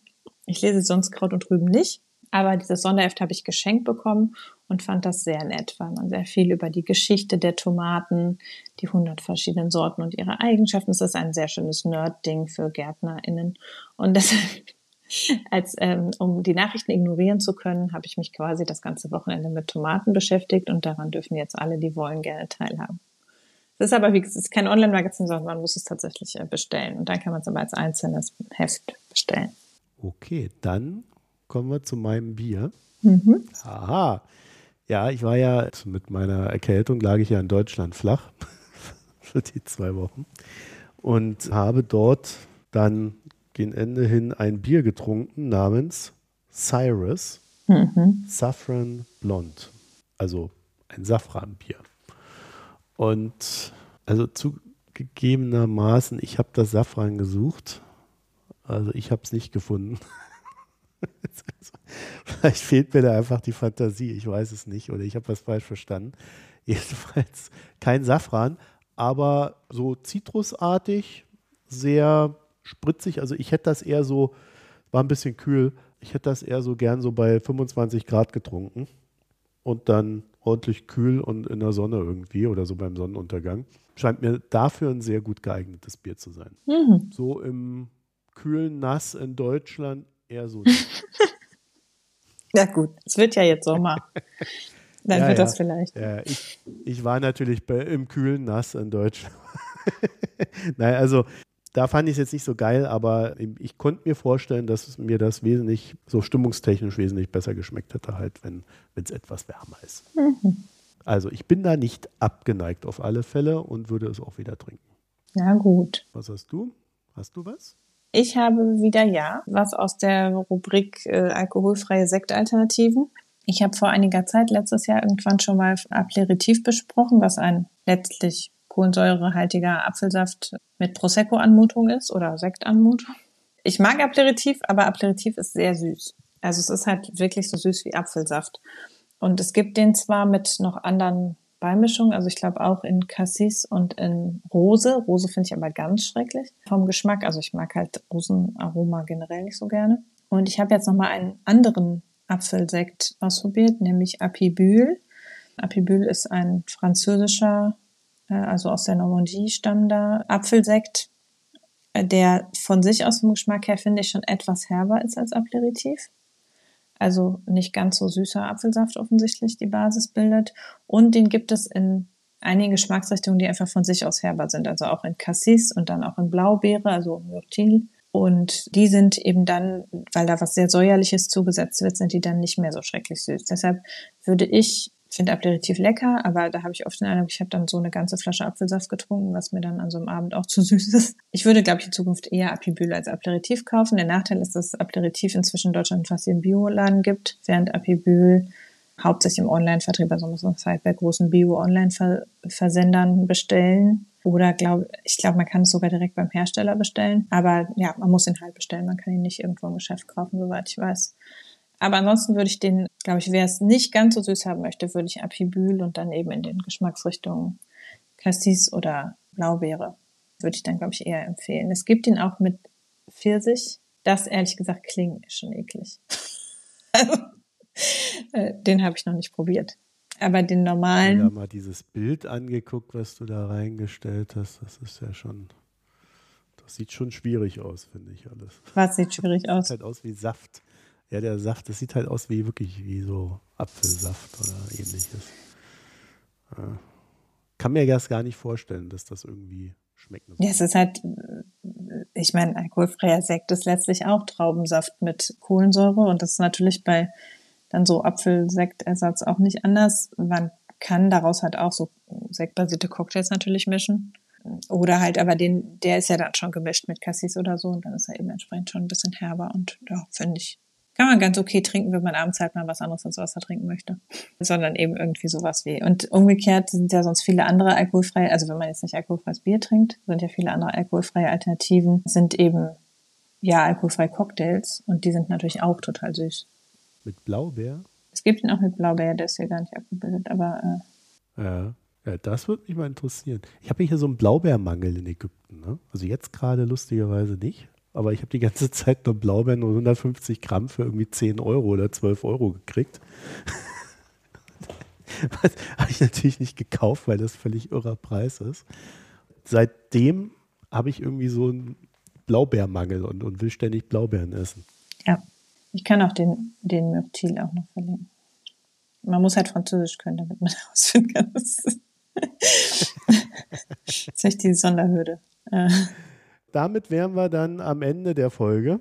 Dann bedanken wir uns bei euch fürs Zuhören, wünschen euch eine schöne Zeit und verweisen auf www.mikroökonom.de, wo ihr alles weitere findet, wie Abos, Spenden, Kommentare.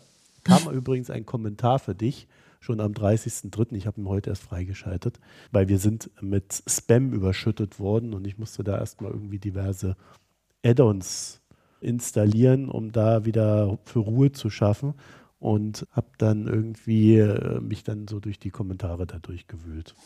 obwohl ich weiß, dass da ganz wenige sind, habe ich es dann trotzdem gemacht und einen gefunden. Naja, und den habe ich dann heute freigeschaltet. Also, da steht, glaube ich, auch für Hanna, äh, um sich fremd zu schämen oder irgendwie sowas steht da. Mhm.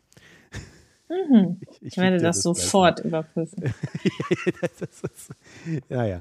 Gut, also dann bis demnächst. Wir haben, kann ich jetzt schon sagen, auf alle Fälle, wenn ihr das hier hört, schon noch ein weiteres Gespräch mit Mark Ditley, nämlich zur Credit Suisse. Das werde ich zwar erst morgen aufnehmen, aber vorher veröffentlichen. Weil ich das äh, schneller schneiden kann als das hier. Und ansonsten bis alsbald. Tschüss. Tschüss.